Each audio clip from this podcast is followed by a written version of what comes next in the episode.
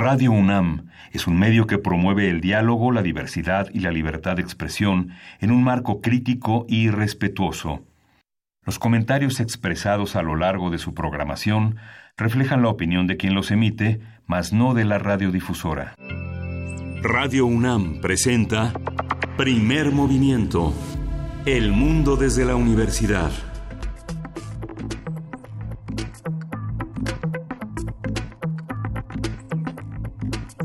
Hola, buenos días. Hoy llegamos al 5 de septiembre, jueves 5 de septiembre. Son las 7.05 de la mañana aquí en la Ciudad de México. Estamos en la cabina de primer movimiento. Berenice Camacho, buenos días. Hola, buenos días. Miguel Ángel Quemain, muy buenos días. Bienvenidos, bienvenidas a esta emisión de jueves jueves 5 de septiembre. Y pues iniciamos, yo creo que comentando lo que ocurre en diputados, eh, como lo marca la ley orgánica de esta Cámara en su artículo 17. Hoy es el último día en funciones como presidente de la mesa directiva de esta Cámara de Diputados de Porfirio Muñoz Ledo. Luego de que eh, el martes pasado, ustedes recordarán, pues anunciara su retiro a este encargo en medio de tensión, de una fuerte tensión entre las bancadas y con la posibilidad de que Morena utilizara su mayoría para deshacerse pues eh, replantear, digamos, el acuerdo, si lo queremos ver así, y de echar eh, en marcha la posibilidad de reelección que también está establecida en la ley, hay que decirlo. Eh, el coordinador de la bancada morenista, Mario Delgado, indicó que se respetará el acuerdo de la Junta de Coordinación Política que da al PAN, en este caso, la segunda fuerza política, la presidencia de la mesa directiva para este segundo año que arranca ya en la legislatura. Dijo que el camino es eh, que pues el director jurídico de la Cámara ya no dependa del presidente de la mesa, sino que dependa de un órgano colegiado como lo es la conferencia. La conferencia que quienes son los que programan los trabajos legislativos, esto para evitar pues cualquier conflicto de interés futuro entre la afiliación partidista del presidente de la mesa y, por otro lado, las acciones legales que realice su grupo parlamentario. Eh, solamente como breve recordatorio, pues los órganos de gobierno de la Cámara de Diputados son la mesa, son tres, son la mesa directiva de la discordia, diría yo, la Junta de Coordinación Política, la JOCUPO, y la conferencia eh, a la que hace mención Mario Delgado, que está integrada por los coordinadores de la de cada bancada, de cada bancada que integra diputados. Y pues así los jalones y estirones en el poder de la Cámara Baja. Sí, es, sí es, es, es, conmovedor, es, es tenso, es interesante todo el proceso de la, de la Cámara y bueno, finalmente la renuncia de Porfirio Muñoz Ledo, que fue aplaudida desde distintos terrenos, desde el Senado, desde algunos eh, miembros del Poder Judicial y el propio presidente de la República. Tal vez eh, Porfirio Muñoz Ledo es uno de los políticos de más larga data en la historia reciente de México, su longevidad política, la capacidad de cambiar de signos eh, políticos sin mancharse, como dicen, eh, el plumaje de capaz de recobrarse en miradores de distinta índole ha sido muy asombrosa desde sus inicios como como un, un asesor, un joven, un joven muy audaz, pensa, un gran orador, eh, ya en movimiento como secretario de Educación, como los múltiples puestos que ha tenido en el extranjero y que se ha conducido con probidad. Para algunos, durante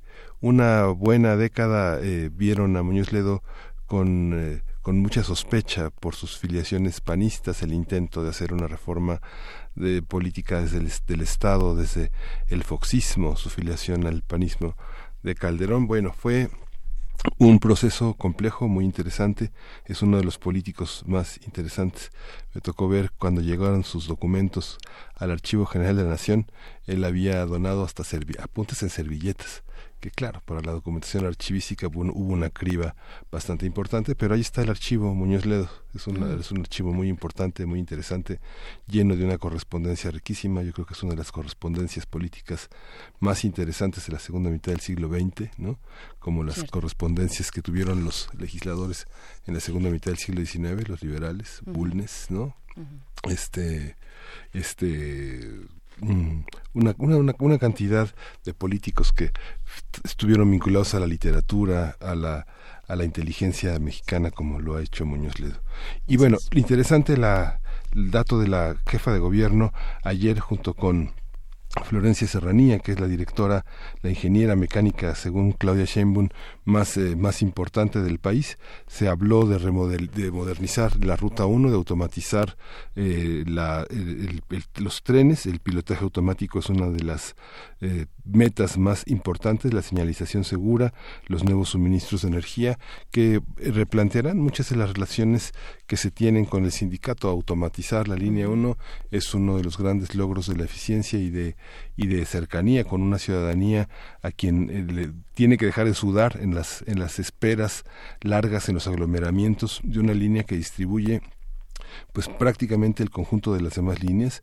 Eh, no hay eh, un crecimiento en las demás, esperan aumentar los trenes, aumentar la, la frecuencia y darle mayor seguridad. Hasta ahora aparentemente se han reducido los delitos en el metro, se ha aumentado la seguridad, hay una hay, hay el intento de fijar protocolos seguros con los elementos de la policía capitalina, con los policías de, de auxiliares y bueno, es uno de los grandes desafíos para dentro de 25 años que tendremos tal vez acabada la línea 12. Así es, los retos del transporte público en la Ciudad de México. Y pues bueno, iniciamos así. Vamos a tener eh, en unos momentos más en nuestra sección de todos los jueves autoayuda la traducción de textos clásicos. Vamos a conversar con la doctora Aurelia Vargas Valencia, doctora en Letras Clásicas por la UNAM y directora de la Biblioteca Scriptorum Grecorum et Romanorum Mexicana. Sí, vamos a tener también la presencia del doctor Alfredo Ávila, él es investigador del Instituto de Investigaciones Históricas de la UNAM y va a hablar sobre la, la tauromaquia en la historia de México.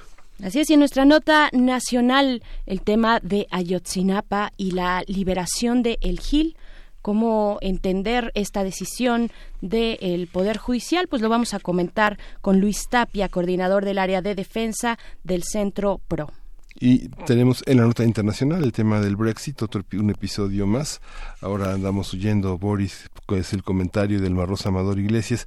Almarrosa Amador Iglesias es licenciada en Relaciones Internacionales y maestra en Estudios Internacionales por la UNAM. Así es, después eh, la poesía necesaria y luego la, nuestra mesa del día, Los Mundos Posibles, con el doctor Alberto Betancourt, profesor de la Facultad de Filosofía y Letras de la UNAM. Vamos a hablar del el G7 Biarritz y pues y las fichas que se pusieron en el tablero mundial hace un par de semanas. Y vamos a hablar, ya inicia el vigésimo tercero Tour de cine, francés.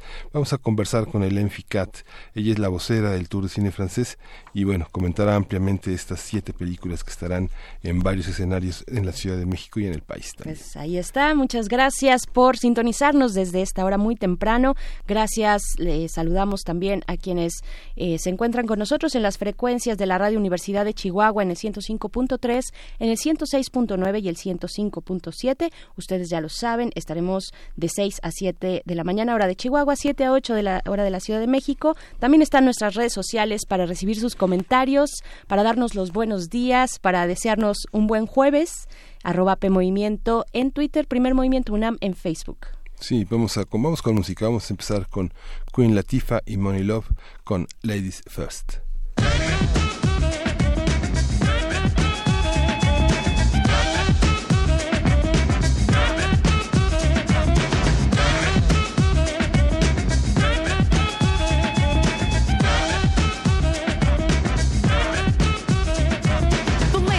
Get the rhyme, it is wicked. Those that don't know how to be pros get evicted. A woman could bear you, break you, take you. Now it's time to rhyme. Can you relate to a sister dope enough to make you holler and scream? Hey, yo, let me take it from here, queen.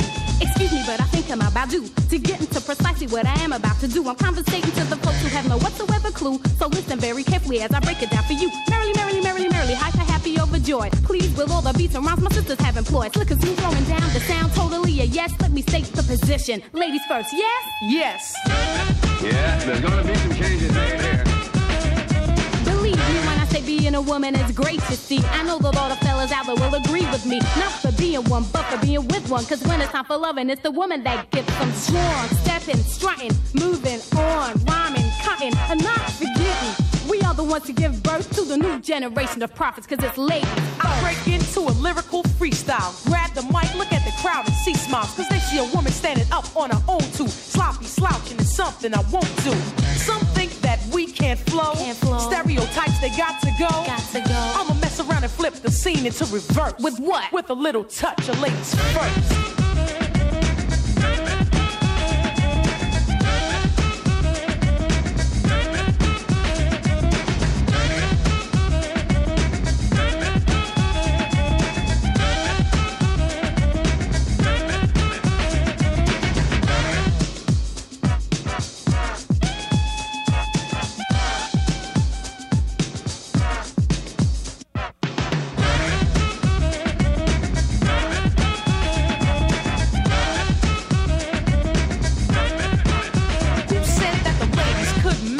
Line. If you don't believe, well, here, listen to this rhyme. Ladies first, there's no time to rehearse. I'm divine and my mind expands throughout the universe. A female rapper with a message to send. The Queen Latifah is a perfect specimen. My sister, can I get some? Sure, Moni Love, grab the mic and get dumb. Yo, praise me not for being simply what I am. Born in L-O-N-D-O and sound American. You dig exactly where I'm coming from. You want righteous rhyming, I'ma give you some. To enable you to age yourself and get paid. And the material that has no meaning, I attention, like mother, like daughter. I would also like to mention, I wish for you to bring me to the bring me to the rhythm of which is now systematically given. Desperately stressing, I'm the daughter of a sister who's the mother of a brother who's the brother of another. Plus one more. All four have a job to do. We doing it respect due to the mother who's the root of it. And next up is me, the M O N I E L O V E, and I'm first cause I'm a L A D I E. Contact and in fact, it gets harder. Cooling on the scene with my European partner, laying down track after track, waiting for the climax. When I get there, that's when I tax the next man or the next woman. Man, it doesn't make a difference. Keep the competition coming, and I recite chapter in verse. The title of this recital is Ladies First.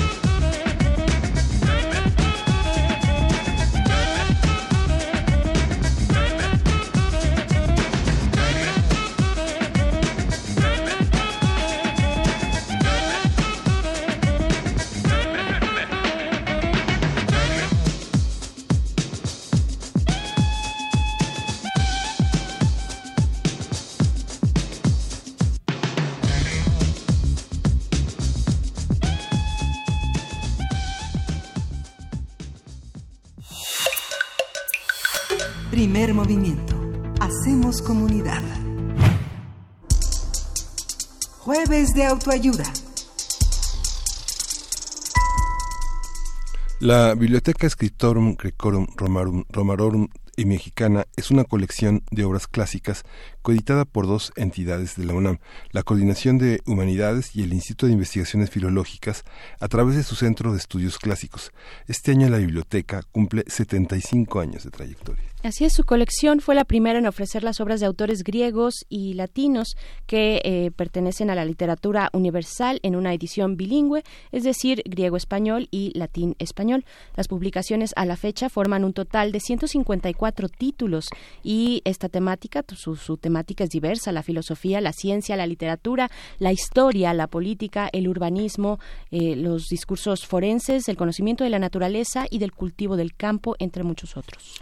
En el marco de los festejos del 75 aniversario de la Biblioteca Scriptorum, el 29 de marzo de 2019 se creó el sitio web que ofrece la colección digitalizada y que permitirá a los lectores buscar de manera sencilla por el autor, por traductor o por títulos, así como la posibilidad de descargar e imprimir los textos. Imagínense. Así es, imagínense. El día de hoy, 5 de septiembre, se inaugurará en el Auditorio Jorge Carpizo el coloquio internacional La traducción de los textos clásicos, con el que se dará clausura los eventos del 75 aniversario de la Biblioteca Scriptorum.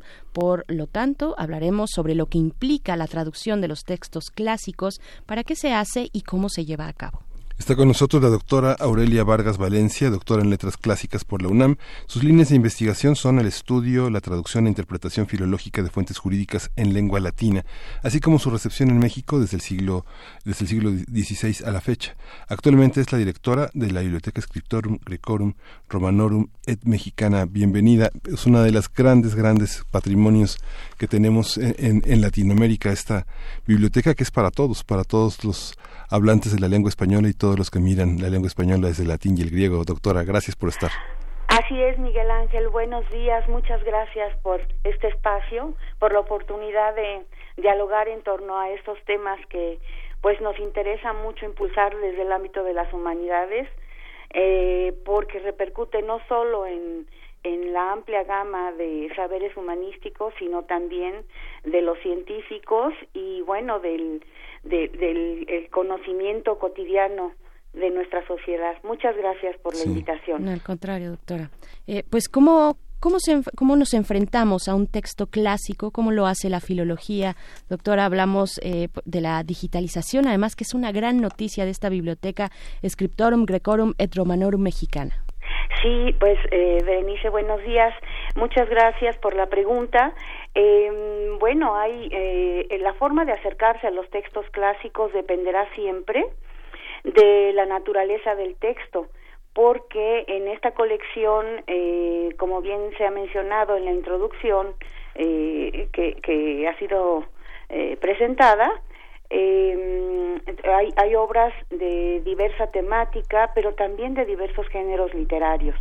Entonces, nunca será lo mismo acercarse a un texto poético y decidir si se traduce pues de manera rítmica eh, o bien acercarse a un texto científico, que aunque también los hay en, en eh, versificados o escritos en, en, forma poética, eh, sin embargo, eh, muchos de estos presentan retos importantes en cuanto a la terminología, eh, que implica especificidad de una, del lenguaje de una ciencia decir, no es lo mismo acercarse a un texto poético, a un texto narrativo o a un texto jurídico, en el que hay que cuidar eh, de manera muy puntual y prácticamente diría yo unívoca eh, el lenguaje para trasladarlo a, a, estos tiempos, ¿no? Y considerando toda una tradición de siglos en la que han sido estudiados la mayoría de estos textos. Esa es la riqueza de los textos clásicos que, que, que nos que, que cada época abreva de ellos o ha eh, tomado lecciones importantes, lecciones imperecederas y que tratan temas que nos siguen interesando a los seres humanos. Por supuesto. ¿Cuáles suelen ser las fuentes eh, a las que se acerca un instituto como el de Filológicas? Las fuentes de, eh, pues, de estas traducciones. Eh, ¿dónde, ¿Dónde lo encontramos? Vaya, es todo un circuito, toda una historia. ¿Cuándo llegan a México? España, pues es un, un gran referente. También la, la editorial Gredos, ¿no? ¿Qué decir de esto? sin embargo, bueno, la Scriptorum, bueno, comento en, en dos sentidos.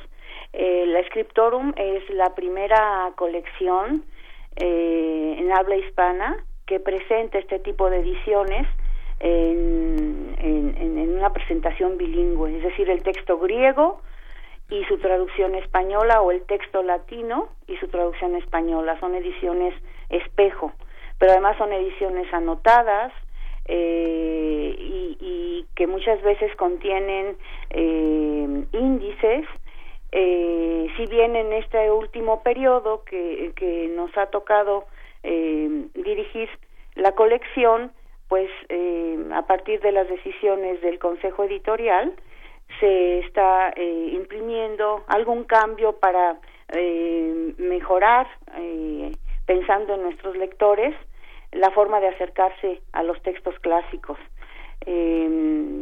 por ejemplo, eh, las notas a pie de página están ya presentes, no se mandan al final como en las ediciones anteriores, pero además se incluye un comentario eh, que puede ser tan exhaustivo como el traductor lo decida o el estudioso de ese volumen, eh, seleccionando los aspectos relevantes de, de ese texto y pensado para los pares, para los especialistas entonces tiene ese doble sentido de que las traducciones sirvan para, mm, para el gran público, para la comunidad académica, dependiendo del área eh, de, temática, y eh, pues para el gran público también. Eh, eh, por lo que toca a la selección de los textos para traducirlos, por supuesto que tratándose de eh, investigadores o académicos que, que tienen una formación importante en filología clásica, eh, pues ellos eligen las mejores ediciones críticas de los textos eh, latinos o griegos y, eh, y confrontan además otro tipo de ediciones, de suerte que muchas de las anotaciones eh, van dirigidas justo a explicar por qué el traductor eligió eh, tal lectura en lugar de la eh, edición principal que está llevando, ¿no? Eh, eso por un lado. Y por otro, bueno, el, eh, como he dicho, la, la propia eh, naturaleza del texto, pues implica todo, imbuirse en todo ese lenguaje de la determinada ciencia o de la determinada técnica o eh, de la determinada eh, temática que se está tratando, ¿no?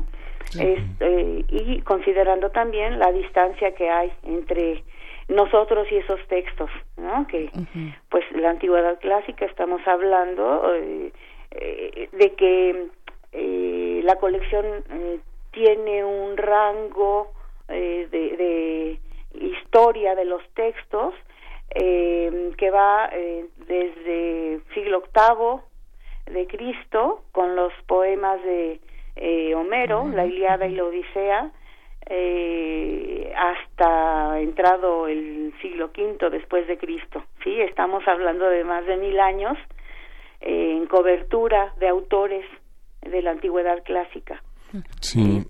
grosso modo es esto y, y bueno, en, en este coloquio lo que estamos procurando es que se muestre toda esa riqueza de, de, interacción con los textos en voz de los traductores, que a la vez son sus profundos estudiosos.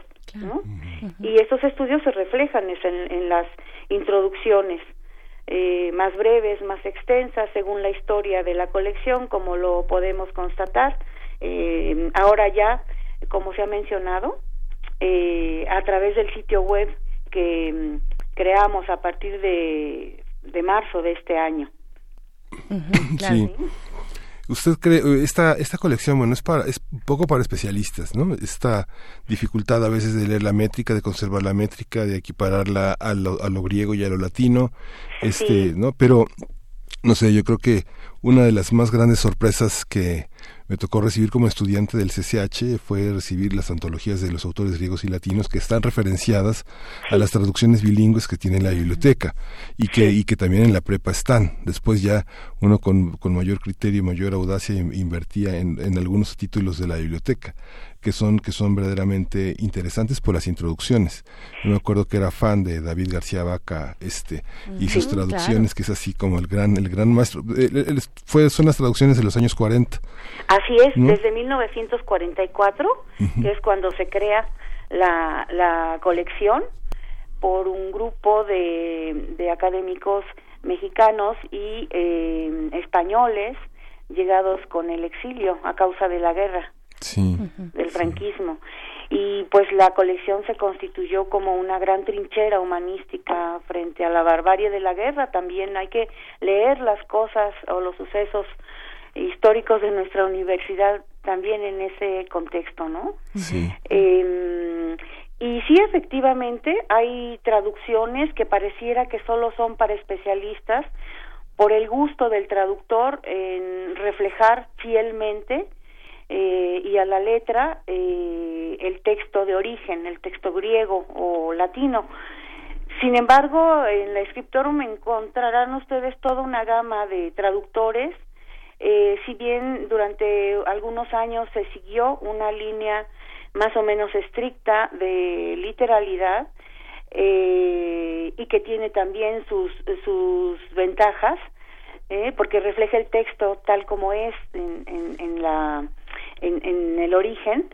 Eh, sin embargo, hay también eh, pues el interés y sobre todo en estos últimos años de que realmente la el texto que se vierte al español eh, eh, sea cuidadoso, eh, fiel al texto de origen, pero escrito en buen español, en un español que eh, esté al alcance de, de, todos, ¿no? Y de ahí la anotación a pie de página, que eso lo pidieron mucho a nuestros lectores, para facilitar el acercamiento a los textos, de los cuales pues siempre se tomará o se obtendrá una enseñanza, porque como he dicho, pues los, los temas que se tocan eh, por los antiguos eh, autores griegos y romanos, han sido consagrados por la crítica, por algo se denominan clásicos, ¿no? Porque han sido importantes para distintas generaciones. Entonces, pues eh, ahí podemos encontrar esa, esa gama y esa búsqueda de la colección que ahora está al alcance de todos. Independientemente de que en este rectorado el doctor Graue nos ha apoyado muchísimo para que eh, emprendamos un programa intensivo de reimpresiones independientemente de los nuevos títulos que se están trabajando. Recientemente hemos publicado tres, eh, uno de ellos sobre poesía arcaica, otro eh, de Amores de Ovidio eh, y el más reciente de, es una obra de Columela, El Tratado de los Árboles, que es un, una pequeña obra pero muy muy bonita acerca del cultivo de los árboles, sobre todo de del olivo, ¿no? de, y, y dentro de estos últimos también encontramos, por ejemplo, eh, eh, aquellos diálogos sobre la amistad y la vejez que Cicerón escribe y que están ahí plasmados en la traducción de Julio Pimentel Álvarez, eh, gran estudioso de Cicerón en México. Sí, los grandes maestros de filología clásica son eh, eh, participan en esta en las traducciones de esta colección claro, que por cierto vamos a tener algunas sorpresas al final de esta conversación eh, con, con, usted, doctora Aurelia. Son, bueno, nos dice, son más de mil años de diferencia. ¿Cómo, ¿Cómo imaginar, cómo imaginar las posibilidades que tenían los autores en sus distintas y amplísimas disciplinas entre sí eh, para, para mantener sus, sus textos, para conservarlos? El trabajo de los escribas, por ejemplo, de los amanuenses o copistas de, la, de la antigüedad. Sí, bueno, ahí hay toda una eh, tradición también de traducción desde la antigüedad. Pensemos en que eh, los textos, eh, más bien que, las, que, el, que, el, género humano o los grupos humanos eh, requieren de la traducción desde el momento mismo del contacto con otras con otras culturas, con hablantes de otras lenguas, ¿no? Y desde la antigüedad, pues tenemos eh, eh, las traducciones que del arameo al griego se hicieron para difundir eh, los textos bíblicos, o bien las que luego se hicieron para difundirlo en, en, en latín, ¿sí? En el medioevo. no por nada, San Agustín es el patrón de los eh, de, los traductores. Eh, eh, con la Biblia Vulgata y Vulgata se llama pues a todo texto que se traduce para para todo el público no que se difunde ampliamente. Para el vulgo. Para el vulgo. Sí para el pueblo. sí, y em, pero los mismos romanos tradujeron em, las obras de los griegos. Y con ello eh, pues eh, hay toda una primera imitatio ¿eh? Que, que repercute en la literatura universal de todos los tiempos, particularmente en Occidente. Entonces, eh, la conservación, por otro lado, de los textos, pues eh, muchas veces eh, obedece a los movimientos de las sociedades, a las conquistas de unos pueblos por otros. Eh, primero, cuando el Imperio Romano cae eh, eh, bajo las manos visigodas, pues se concentra la sabiduría de, de, los clásicos en Constantinopla, pero luego viene pues la expansión musulmana y son famosas las escuelas de Bagdad, por ejemplo, ¿no? En que se traducen al árabe los textos clásicos y luego en el siglo eh, XII en España, pues bueno, lo que hoy llamamos España, este, pues la escuela de traductores que Alfonso el Sabio impulsa como un gran mecenas, ¿no? Y ahí se dan traducciones eh, al, al, latín sobre todo, pero también ya al español como una lengua emergente. Entonces, eh, en todo en todo este proceso, pues son los copistas y son fundamentalmente eh, los monasterios y los monjes los encargados de copiar de copiar esos textos. Y el surgimiento de la imprenta bueno pues revoluciona evidentemente la, la, la, forma de, difundir los textos. Eh, el renacimiento es justamente la recuperación del mundo antiguo, la recuperación de los grandes autores.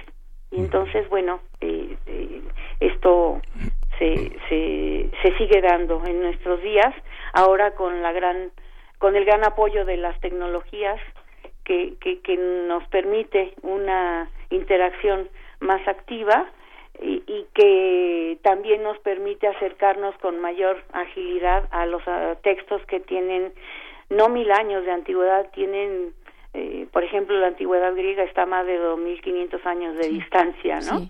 De nosotros. Eh, y bueno, ha sido eh, el estudio de la transmisión textual de cada uno de los de las de estas obras es, es pues es única finalmente. Sí, Berenice comentaba fuera del aire que ella había entrado al taller de traducción de textos, textos griegos y latinos y con la doctora Carmen Chuaki. Ahí hay, hay, una nostalgia, y hay una nostalgia de, no sé, una, a lo mejor una nostalgia de cosas no vividas. Yo recuerdo los cuadernos de algún, algún familiar muy lejano que tomaba etimologías griegas y latinas desde, desde el inicio de su educación. Ahora, no sé, la materia de etimologías griegas y latinas que estaba como parte de la prepa y como parte de la, de la del, del, currículum en CCH también, está, es una sorpresa para muchos estudiantes que nunca han tomado nada. Muchos abogados que se forman en otras universidades de pronto se sorprenden con los términos latinos del derecho romano. Esta, esta parte, ¿dónde formar, dónde formar, cómo seducir jóvenes, cómo seducir a personas que se van a pasar gran parte de su vida sentados, porque de eso se trata, de poder permanecer sentados y tranquilos. Bueno, es importantísima la vocación que pueda despertarse en, en, en los jóvenes.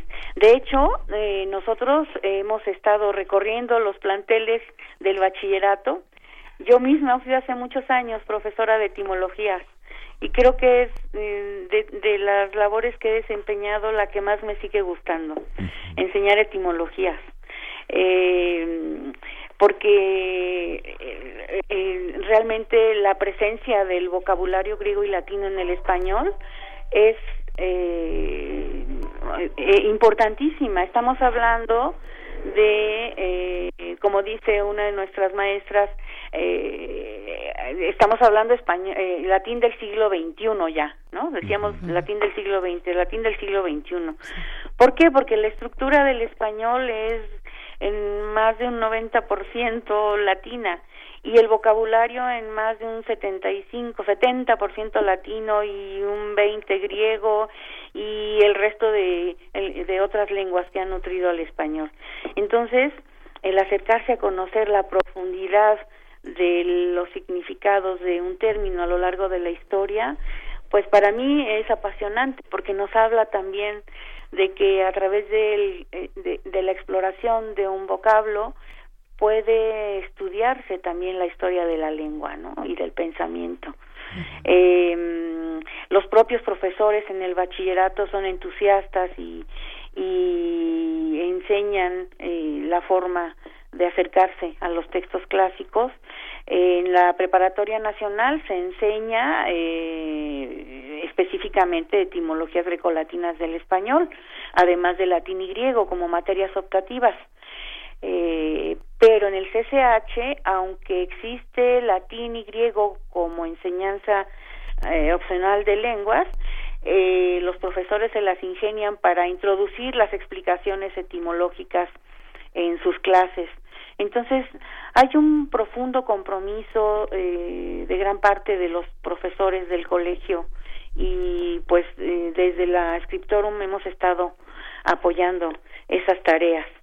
Eh, yo les puedo decir que en, en los tiempos que estudié la carrera de letras clásicas en la Facultad de Filosofía y Letras, por cierto, la UNAM es la única institución que, que enseña esa carrera eh, en la Ciudad de México, en CEU, pero también ahora ya en la ENES Morelia, en la licenciatura en literatura intercultural.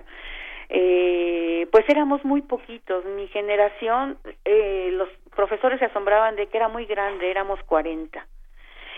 Pero ahora podemos hablar de que hay una población de arriba de 500 alumnos en la carrera de letras clásicas. Es decir, algo encuentran ellos, algo están encontrando ellos eh, para comprender el mundo en el que viven eh, tomando aquellas enseñanzas de los antiguos, ¿no? Y cada vez con mejores técnicas, cada vez con mejores técnicas filológicas y cada vez con mayor conocimiento y mejor formación para ellos. Claro. Bueno, pues ahí está también la invitación, eh, doctora Aurelia, para este coloquio internacional, la traducción de los textos clásicos, que dará, eh, que será el día de hoy, 5 de septiembre, se inaugurará. Eh, ¿A qué hora va a ser? Es en el auditorio Jorge Carpizo. Muchas gracias. Sí, em, el, auditorio em, Jorge Carpizo de la Coordinación de Humanidades, que está al ladito de el Instituto de Investigaciones Filológicas.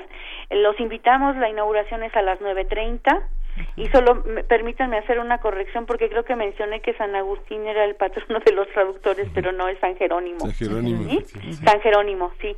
Em, eh, y, bueno, el programa es muy rico, pueden ustedes eh, verlo a través del sitio web del instituto o de la coordinación de humanidades, del Instituto de Investigaciones Filológicas. En el, en el eh, programa, eh, en el coloquio participarán profesores, investigadores, tanto de la UNAM como de otros países que nos están acompañando. Mm, algunos de ellos son incluso miembros del Consejo Editorial que se constituyó eh, cuando el doctor Bonifaz faltó.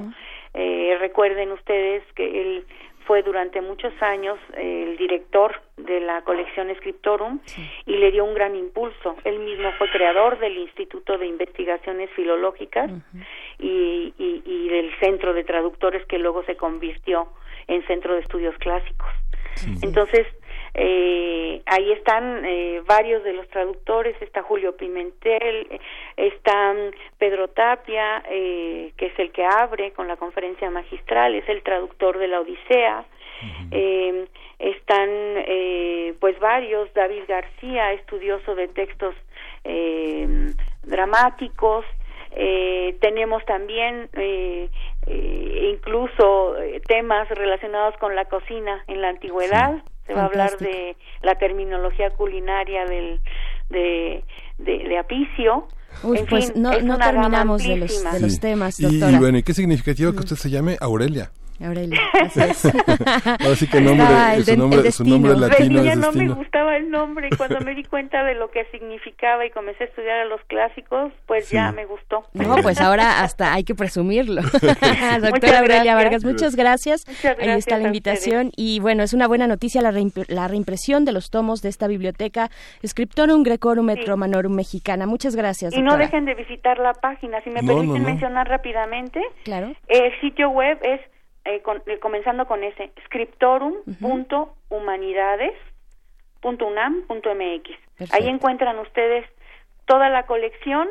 Eh, nos falta subir algunos textos, pero bueno, ha sido un proceso largo y complicado, pero ahí están y dentro de poco ya estará al 100. Bien, pues mucho más tiempo hemos esperado algunos por, por ciertos tomos y viene la buena noticia de la reimpresión. Gracias, doctora Aurelia. Gracias, Aurelia Vargas. hasta luego. y vamos a regalar, vamos a regalar para alumnos, estudiantes universitarios, nos tienen que decir de qué facultad son de la UNAM porque se van cuatro, cuatro tomos, bueno, en realidad cuatro títulos, Catón el Mayor, eh, Lelio de la Amistad de Cicerón, se van también este de Columena, del cual nos hablaba la doctora Aurelia, de los árboles, se titula Tratado de los Árboles, La Política de Aristóteles y la Odisea de Homero, 55, 36, 43, 39, uno cada uno para los primeros cuatro estudiantes universitarios que nos llamen a, aquí a Radio UNAM. Vamos con música.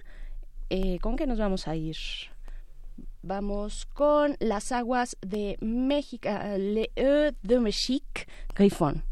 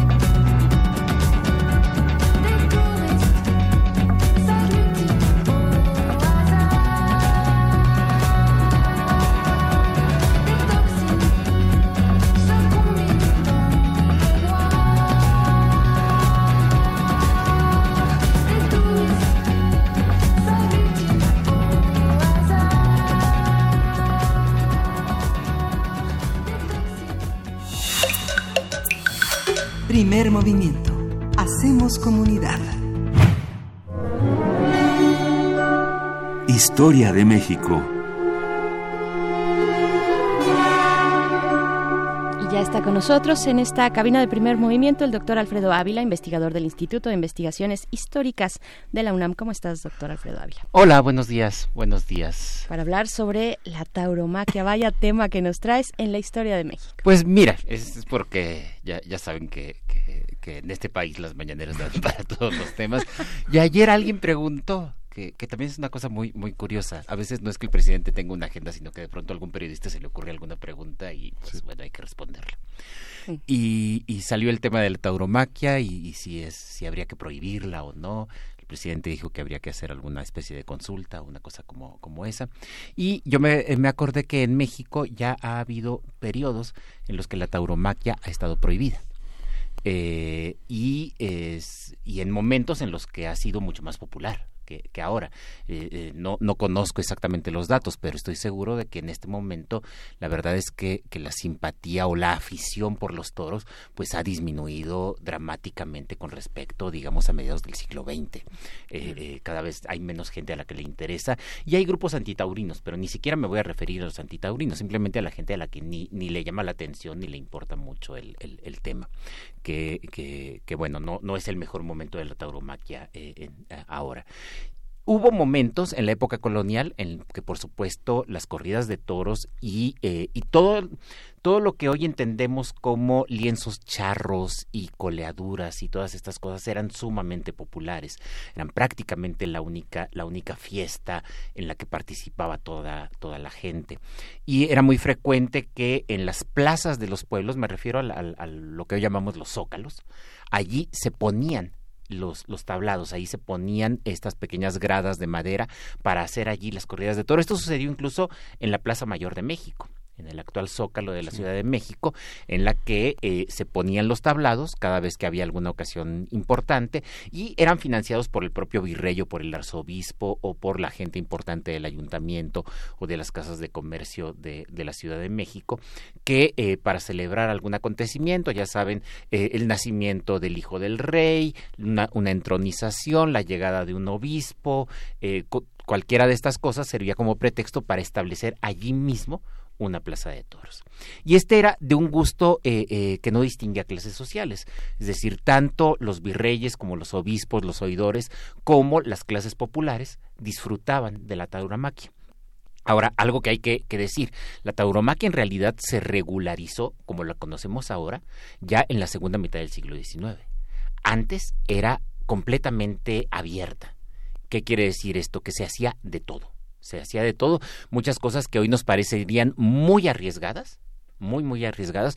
Ciertas tradiciones como los forcados, es decir, estos hombres que a pie, sin, eh, sin capote y sin nada, eh, se enfrentan al toro, eh, existían en aquella época, lo cual ocasionaba que una mayor cantidad de víctimas en, en, en, estos, en estos juegos y en este espectáculo. Y también una mayor crueldad. Eh, cosas como la banderilla, la famosa banderilla que todavía hoy forma uno de los tercios de, las corridas de toro, pues eran banderillas que muchas veces eran en realidad fuegos artificiales, entonces se le se prendía literalmente al, pobre animal. Entonces e, e, era un espectáculo mucho más sangriento de lo que de lo que nosotros eh, imaginamos. Si, si hoy los antitaurinos consideran que es muy sangriento, que es muy violento y muy bárbaro, pues imagínense ustedes en la época colonial. Pero eso era el atractivo principal ese era el atractivo para la gente. Cosas como las peleas de gallos, por ejemplo, que también pueden ser muy violentas, pues bueno, la gente iba a, iba a eso.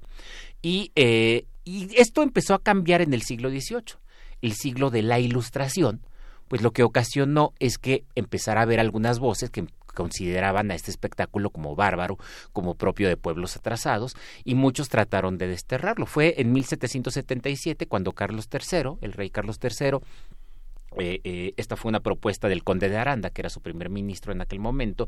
El conde de Aranda, además, muy afrancesado, muy, muy, muy europeo, muy ilustrado, y eh, elaboró una real pragmática para suspender las corridas de toros en todos los dominios españoles, pero como solía suceder en la época colonial, siempre de una manera muy laxa, de manera que, aunque hubo prohibición, siempre hubo excepciones. Y entonces en la Nueva España, pues no faltaba por allí algún obispo no faltaba por allí algún potentado que eh, mediante un acuerdo eh, casi siempre legal, no, no es un tema solo de corrupción, también eran acuerdos legales, conseguía un permiso excepcional para hacer una corrida de toros. Y claro, lo excepcional terminó volviéndose casi casi la regla. En el siglo XIX, ya en, la época independiente, además las corridas de toro adquirieron una graciosa eh, eh, característica de tema patriótico. Entonces era muy frecuente, por ejemplo, que, eh, y esto se da mucho en los años de 1830, 1831, que eh, las, eh, las haciendas en las que se crían toros de lidia mexicanas pusieran a competir sus toros contra toros que venían de otras partes. Básicamente algunos toros de lidia que venían de Cuba, que es España en, en aquella época, y entonces esto ocasionaba que hubiera unas disputas patrióticas de los toros mexicanos contra los toros españoles. Los casos más dramáticos, los casos más absurdos, se dieron ya eh, eh, precisamente en los años 30, cuando de pronto algún empresario de circo conseguía traer un tigre de Bengala a México y lo metían a la Plaza de Toros. Oh, lo metían a la Plaza de Toros para hacer un espectáculo entre el tigre y, el, toro y alrededor de ellos la prensa, la prensa se encargaba de anunciar esto con dos o tres meses de anticipación y de fomentar ese espíritu patriótico. El toro era mexicano, mientras que el tigre, por alguna razón que no entiendo, pero bueno, era español. Era, el tigre gachupín. Y, eh, y esto, bueno, terminaba, terminaba encendiendo los ánimos de la gente, pues entre los puristas, los que decían que solo toros, e, e, etcétera. Llegó a haber corridas con osos, este, como, como, les dije hace rato, se trataba de espectáculos muy, muy violentos. Luego, en las vicisitudes políticas, en la época de Santana tuvieron mucho, mucha importancia, pero luego las vicisitudes políticas, básicamente la guerra de reforma y la guerra de intervención francesa, hicieron que las corridas de toro bajaran de, de intensidad. Por supuesto, en los pueblos, en las comunidades, en los ranchos, seguía habiendo espectáculos con toros, las famosas coleaderas, las que los jinetes pescan del, del rabo al toro y lo tiran y, se, y, las corridas con vaquillas y, con, con, animales eh, no necesariamente de lidia. Eh, eso siguió existiendo, pero ya la corrida de toros se fue perdiendo por las condiciones de la guerra con la intervención francesa. Sabemos que Maximiliano en Querétaro presenció alguna corrida de toros. Juárez en Durango, Benito Juárez en Durango también presenció una corrida de toros, pero a don Benito no le gustaban las corridas de toros. Eh, tenía esta cosa muy ilustrada de es el espectáculo bárbaro, es el espectáculo español heredado de, la colonia. De la colonia. Además, justamente de las órdenes, digo, los cartujos de Jerez, los agustinos recoletos, todos esos frailes que llegaron a México eran los que implementaron también el marcaje con fuego, con algunas composiciones que tenían que ver con sus propias órdenes. Sí, que, pero que después eso terminó convirtiéndose en la marca para todo el tipo de ganado, incluso caballos y, otras cosas. Y eh, me llamó la atención ayer que estaba escuchando esta declaración de hacer una consulta para ver si toros sí o toros no, porque cuando termina la guerra de intervención francesa, en, mil, eh, eh, en 1867, una de las primeras cosas que hace Benito Juárez es por decreto, sin consulta, sin, sin, congreso, sino por decreto, prohibir las corridas de toros en el Distrito Federal y en los territorios federales. Es una federación, de manera que no puede prohibirlo en los estados, pero en el Distrito Federal prohíbe las corridas de toros. Y los argumentos, Ignacio Manuel Altamirano fue el que dio más argumentos a favor de la medida de Juárez, es que se trataba de esto, se trataba de esa tradición española bárbara que habíamos heredado y que si México quería convertirse en un país moderno, pues tenía que acabar con, con, esas, con esas cosas tan, tan arcaicas ¿no? y, tan sanguinarias. Entonces, los toros quedaron prohibidos en, el Distrito Federal.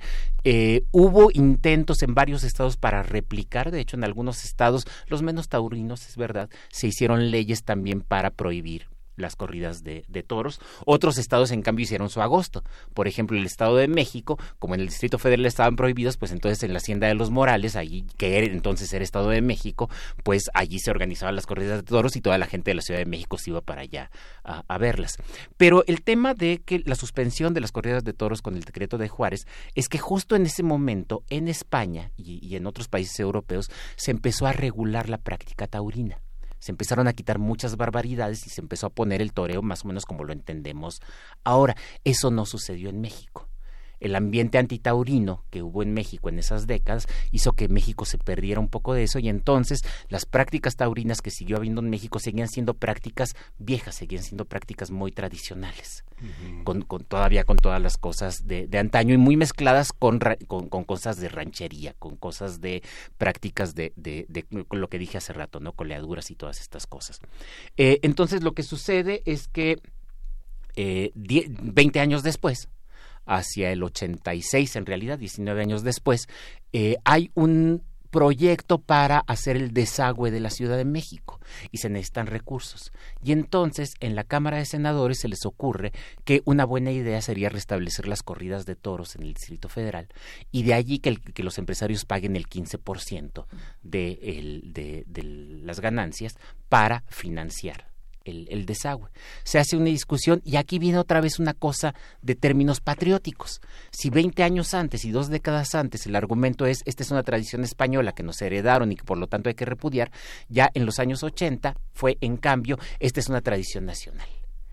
Y muchos, muchos pusilánimes, así dicen los, las actas del Congreso, los pusilánimes dicen que es sangrienta pero en realidad son nuestras tradiciones, es una tradición nacional y vamos a recuperarla. Y entonces se restablecen las corridas de toros en, el Distrito Federal, otra vez en todo, el, en todo el país, pero como ya es legal y ya pueden venir entonces toreros de España, lo que va a suceder es que empezará a haber disputas entre toreros españoles que ya vienen toreando con las reglas nuevas y los toreros mexicanos, particularmente Ponciano Díaz, que era el más famoso, que siguen toreando a la manera del rancho.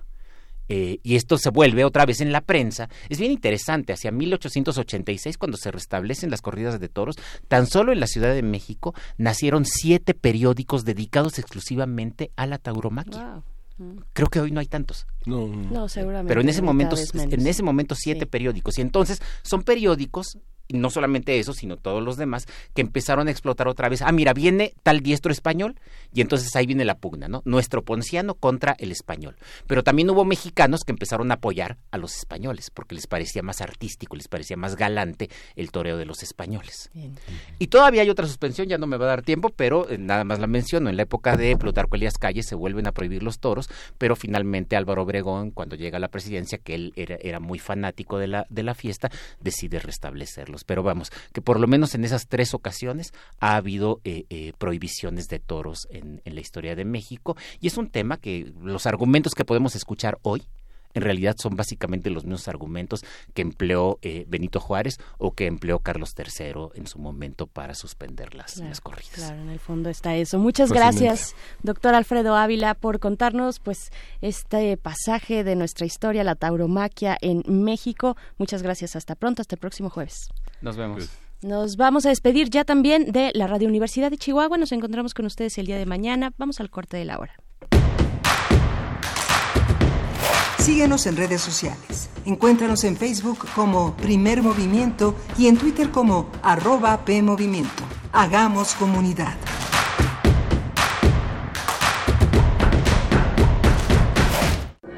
La cuarta transformación en México ya arrancó y hemos empezado pronto y bien. Como nunca antes se combate la corrupción y se mejora la educación.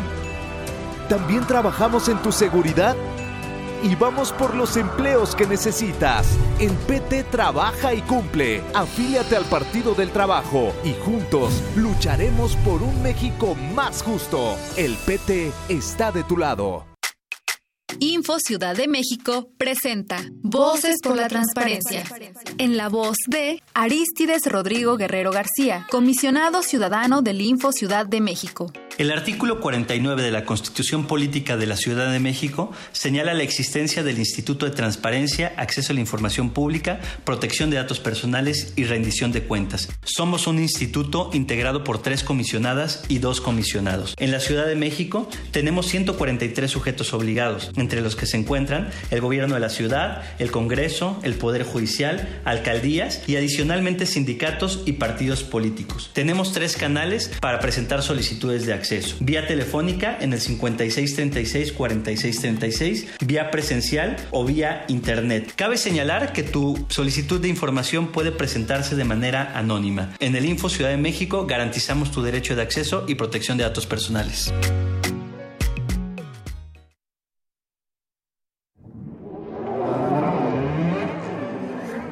La música, la partitura, la idea y la persona detrás.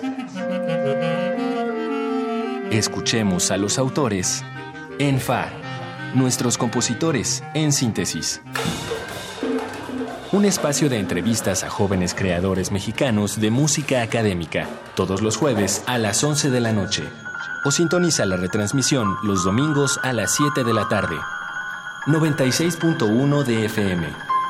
Radio UNAM, Experiencia Sonora.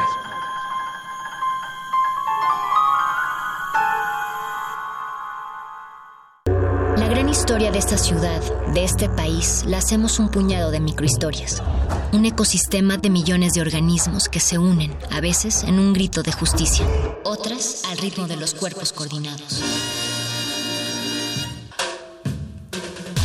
Somos complejos, diferentes e iguales a la vez. Pero sobre todo, sabemos que el respeto al oído ajeno es la paz. Manifiesto. Cada cuerpo es una revolución. Miércoles 21 horas. Por resistencia modulada. 96.1 de FM. Radio UNAM. Experiencia sonora. Seis cuerdas para expresar ideas y sentimientos. Un mástil para sostenerlos y una caja de resonancia para hacerlos llegar hasta tus oídos. El espacio lo ponemos nosotros. Radio UNAM presenta Festival de Guitarra. Cuatro conciertos que reúnen a algunos de los mejores guitarristas de nuestro país, aderezados con la presencia de otros grandes músicos latinoamericanos. Todos los jueves de septiembre a las 8 de la noche en la sala Julián Carrillo. Adolfo Prieto, 133, Colonia del Valle. Radio UNAM. Experiencia sonora.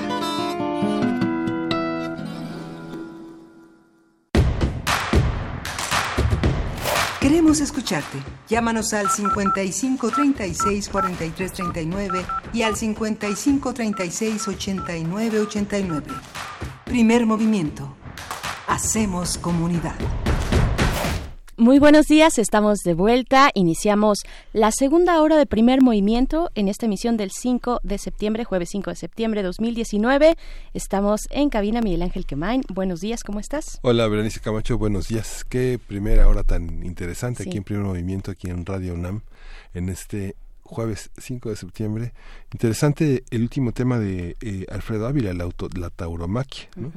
Que justamente fuera del aire recordaba los trabajos de Carmen este Vázquez Mantecón, que a ella pues no le interesaban los diestros ni este si, si toreaban por la derecha o la izquierda, sino cómo se enriquecieron las familias eh, cómo se enriquecieron las familias en, con, la, con la cría de, toros de Lidia y cómo la economía del centro del país estaba muy determinada desde el siglo XVIII por esos temas, ¿no? las grandes familias, sobre todo en Guamantla. ¿no? Tlaxcala ha sido la, y el Estado de México los grandes lugares de criaderos de toros y son los hombres ricos y los que decidían las elecciones, ¿no? Así es, ustedes, ustedes cómo ven, qué opinan, qué interesante este ángulo de la historia de la tauromaquia en nuestro país. Oigan, y todavía nos quedan eh, ejemplares de eh, estos volúmenes de la Biblioteca Scriptorum Grecorum et Romanorum Mexicana de la UNAM.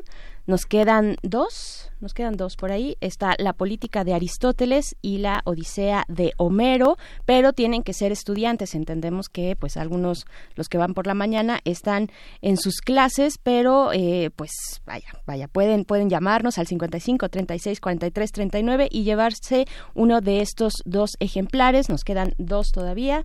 Así es que, bueno, pues ahí está esperando nuestros teléfonos en cabina, la producción también, y vamos a tener una siguiente hora muy interesante, Miguel Ángel. Vamos a hablar en nuestra nota nacional eh, con Luis Tapia, eh, coordinador de, del área de defensa del Centro de Derechos Humanos, el PRO de Derechos Humanos, acerca de esta liberación, esta decisión judicial de dar libertad a El Gil eh, en el caso Ayotzinapa, pues bueno, vaya, es, es, muy controvertida esta decisión. Vamos a ver con él pues los pormenores de lo que significa esto a pocos días, a tres semanas de que se cumplan cinco años de los, del, del, del caso Ayotzinapa, de la desaparición de los 43 estudiantes de la normal Isidro Burgos de Ayotzinapa. Miguel Ángel. Sí, tremendo, tremendo sí. caso. Una una declaración de muchísima dureza, de muchísima firmeza del subsecretario Encinas y del presidente de la República de perseguir judicialmente estas decisiones.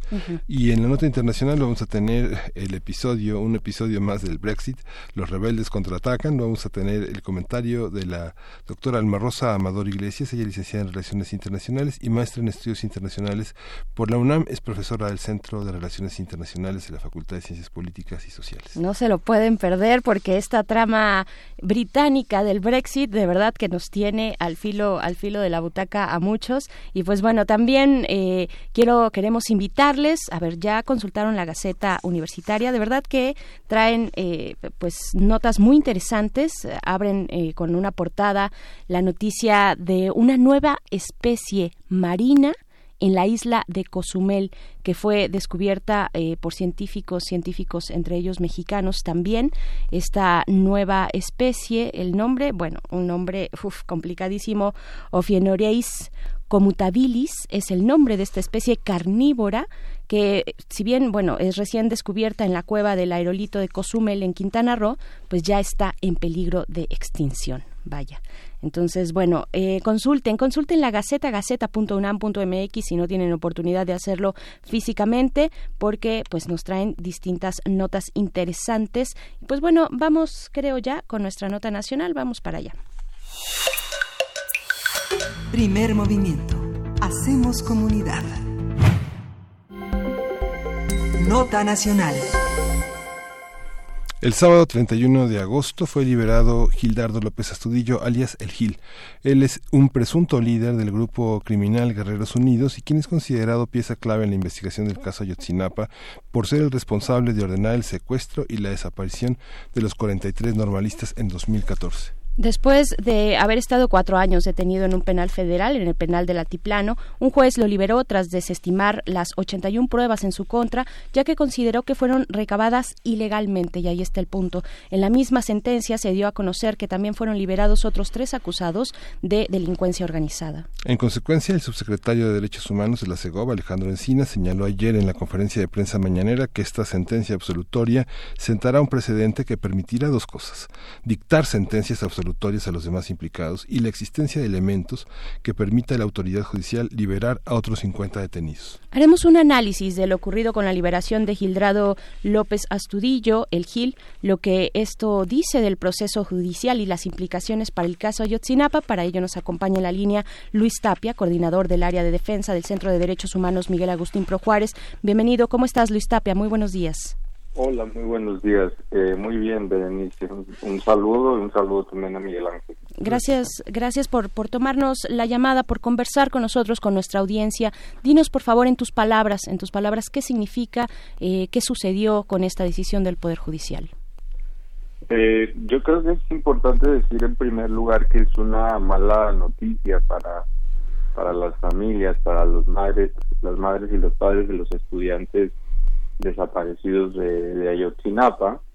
Esta noticia eh, confirma la, la caída, el fracaso judicial del caso. Eh, ya desde el año pasado habíamos tenido noticias de que en instancias eh, preliminares habían sido liberadas personas y ahora, después de un, un juicio completo, la eh, mal llamada verdad histórica no ha resistido el control judicial, ¿no? El Poder Judicial de la Federación ha determinado que gran parte de la prueba presentada por la entonces Procuraduría General de la República eh, provenía de violaciones a derechos humanos, incluso de violaciones graves a derechos humanos, como el uso de la tortura, y ha considerado que a partir de la prueba disponible no fue posible encontrar como responsable a este sujeto, además de las otras tres policías que eran acusados de delincuencia organizada en el mismo proceso. ¿no? Eh, es muy eh, lamentable reconocer hoy hoy día que eh, esta esta investigación fue tan mal hecha que eh, la verdad en el caso se aleja y que hay eh, también eh, falta de justicia, ¿no? falta de justicia. Eh, hablamos, pues, y nos comentas estos, eh, pues, irresponsabilidades, un proceso desaseado, incluso violaciones graves a los derechos humanos como tortura por parte de los agentes del Estado que llevaron a cabo esta investigación. Y nos hablas de una decisión, una mala, una mala noticia. Pero ¿dónde está la carga digamos, la carga eh, penal también, pero la carga política. ¿Qué le corresponde a este gobierno con esta decisión y, a quién podemos responsabilizar? ¿Y qué hay también de la responsabilidad que tienen los servidores del, del antiguo gobierno, no? Y es importante decir que en un proceso penal la mayor parte de las pruebas se presenta en las acusaciones iniciales. Y en el caso de Ayotzinapa pues, esto ocurrió en el final del año 2014 y en principios del año 2015. Eh, ahora, ¿qué, eh, ¿qué le corresponde al nuevo gobierno? Eh, le corresponde dar seguimiento a los procesos penales en, Tamaulipas, que es donde se están ventilando todos ellos, en Matamoros, eh, para revisar qué se puede fortalecer, qué se puede rescatar y, eh, sobre todo, ofrecer prueba lícita, ¿no? Eh, prueba que esté basada en, en tecnología, en, análisis de telefonía, en intervenciones de comunicaciones legales, eh, en testimonios que no sean arrancados bajo tortura, en documentales, en videos, eh, solo prueba lícita, ¿no? En, en, esa medida es la responsabilidad del nuevo gobierno. Y, y creo que ahí también es importante destacar que se deben coordinar eh, la comisión presidencial que se creó para resolver el caso, la la Comisión para la Verdad y el Acceso a la Justicia en el caso de Ayotzinapa se debe coordinar con la Fiscalía General de la República porque hoy, hoy más que nunca el trabajo eh, conjunto es fundamental para responder a la principal exigencia de las familias de los estudiantes, que es, que es verdad, ¿no? Que, que es dar con el paradero de, de ellos, pero que noticias como las de este viernes eh, y bueno, la posterior liberación del sábado, eh, van al traste, ¿no? Son, malas noticias, son, es, grave que se esté eh, confirmando la caída del caso y que la verdad, que la información se esté yendo con las personas detenidas, ¿no? Esa es la, la, la mala noticia para, para el caso. Eh, ahora la responsabilidad corresponde a la Fiscalía General de la República. Eh, desafortunadamente, el nombramiento del nuevo fiscal del caso eh, estuvo bastante demorado. Eso no sucedió hasta el 27 de junio de este año, eh, cuando llegó el nuevo fiscal del caso. Eh, hay que decir que cuando él llega ya el caso de Gilardo López Astudillo estaba cerrado prácticamente, ¿no? La etapa probatoria había sido concluida, pero ahora hay que poner atención en lo que viene. Hay otros detenidos relevantes que siguen en proceso penal. Eh, y, solo para cerrar esta respuesta, eh, pondría en atención en que sigue en prisión el expresidente José Luis Abarca, sigue en prisión Sidronio Casarrubias, eh, Francisco Salgado Valladares, Felipe Flores, Nava, por decir algunos nombres de personas que están acusadas de participar en los hechos y que podrían ser liberadas. Ajá, esa es la, la cuestión. Eh, podemos esperar que esto que sucedió de manera desasiada a finales de 2014 por parte de la administración de aquel momento tenga repercusiones como las tuvo con, eh, con el caso del Gil en estos otros perfiles, en estos otros casos y personas eh, imputadas y bueno, que están esperando cómo corra el, el caso judicialmente. Es, es una eh, es un peligro que esta que esta puerta digamos abierta continúe para otros. Eh, también es importante decir que si bien eh, de las 107 pruebas presentadas eh, 64 de ellas o fueron declaradas ilícitas o no fueron presentadas eh, y solamente subsisten 43 aún esta sentencia admite un recurso. No es una sentencia firme, si bien es absolutoria y es de fondo, admite el recurso de apelación. Entonces, todavía una instancia superior, ¿no? De mayor jerarquía del Tribunal del Poder Judicial de la Federación podrá revisar si se eh, interpretó, si se aplicó correctamente eh, el marco normativo y si es necesario reponer alguna actuación, hacer una nueva valoración o incluso ordenar la reaprensión de estas personas liberadas, ¿no? Entonces, si bien en este momento se ha dicho la prueba no es suficiente para sostener la acusación y esta persona es inocente, eh, aún puede ser eh, revocado por una instancia eh, superior. Por eso ahí el énfasis en que no se descuide lo que queda del, del caso, ¿no? como bien se decía al principio del programa, hay personas que están acusadas de haber participado en la desaparición de los estudiantes, en dar la orden, en tener control sobre el territorio, ya sea del crimen organizado o de autoridades de los tres niveles de gobierno y la, la mal llamada verdad histórica en realidad se refiere a otro momento de la del, del crimen que es el que habla del, del, del destino final de los estudiantes no entonces es importante hacer esta distinción al, al observar el caso y cómo la disputa en realidad ha estado en esa última parte en, en el cual se ha dicho que no hay base científica para sostener que los estudiantes habían sido incinerados en un basurero y su y los restos llevados a un río, ¿no?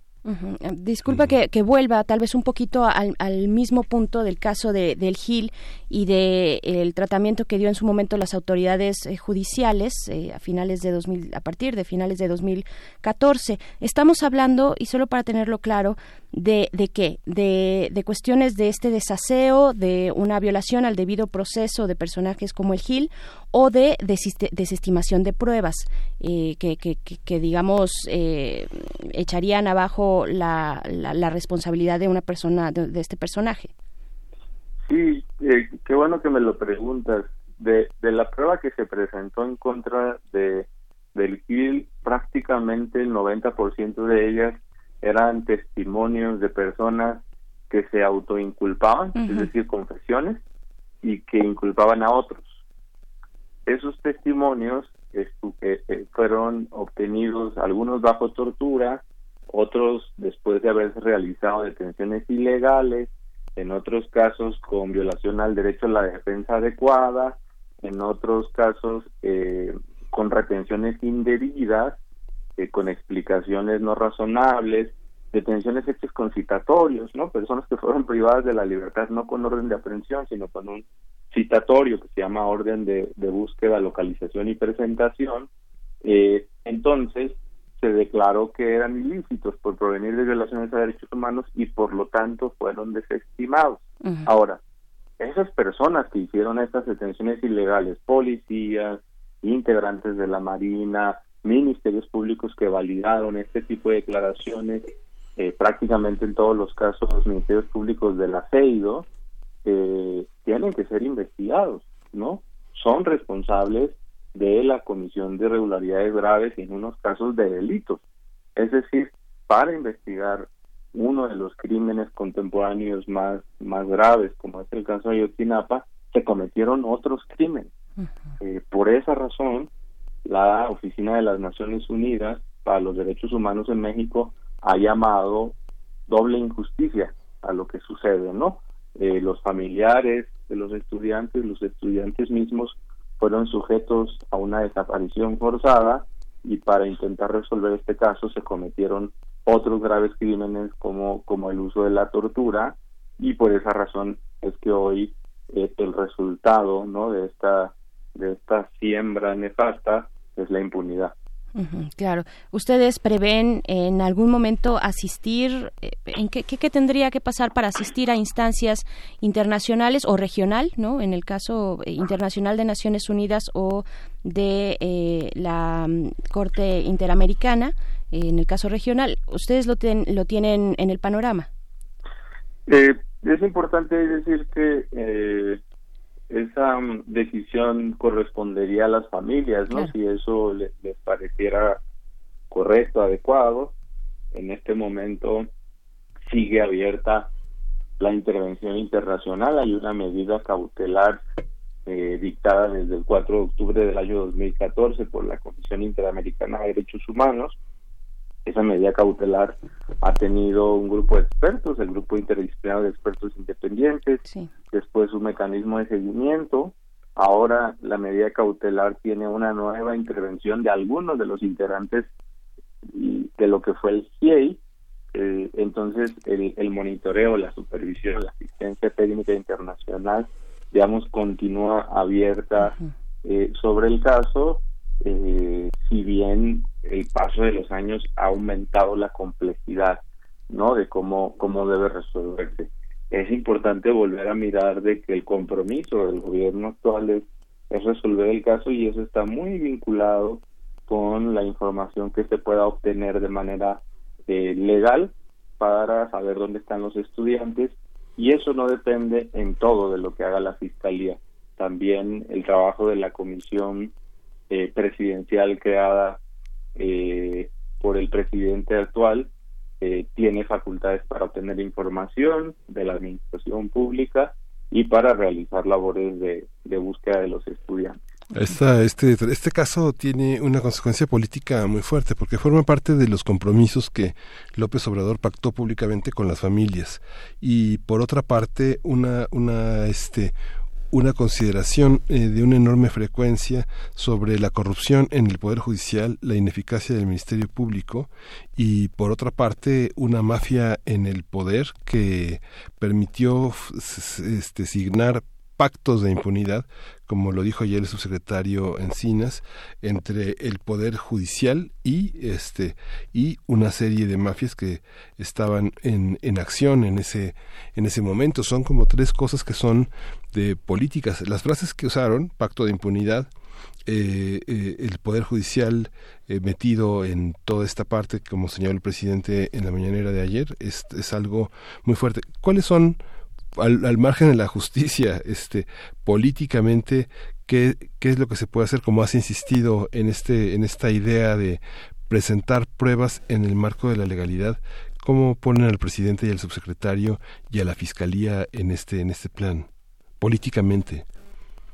Eh, bueno, eh, como Centro de Derechos Humanos hemos documentado eh, y acompañado en la defensa a varias personas eh, imputados de delitos, eh, por ejemplo, ante, ante, ante poderes judiciales estatales y hemos podido constatar sí que hay colusión, que hay corrupción, que hay ineficiencia, que hay eh, inexacta aplicación de, de la ley, no, no, no se tienen en cuenta los tratados internacionales de derechos humanos, ¿no? Eh, eso es eh, importante decirlo. Eh, esa es la parte del Poder Judicial, pero en la parte de la Procuración de Justicia hay otros patrones documentados de ineficiencia. El caso de Yotinapa es uno de ellos, pero ya sabíamos eh, en México que eh, la fabricación de culpables es un problema endémico, que eh, llevar a la cárcel a gente pobre, a gente vulnerable, a migrantes, a las personas vulnerables dentro de las vulnerables, a personas indígenas, es un error, una falla estructural de nuestro de nuestro sistema de, justicia. hablando también del, del contexto, en el caso de Ayotzinapa además se mezcla otro tema, que es la colusión del poder eh, político y del crimen, en esto que, que se ha denominado macrocriminalidad, donde trabajan en conjunto autoridades oficiales y, miembros, posibles miembros de la delincuencia organizada, eh, para coludirse entre sí. Eh, ¿Y a qué me refiero con esto?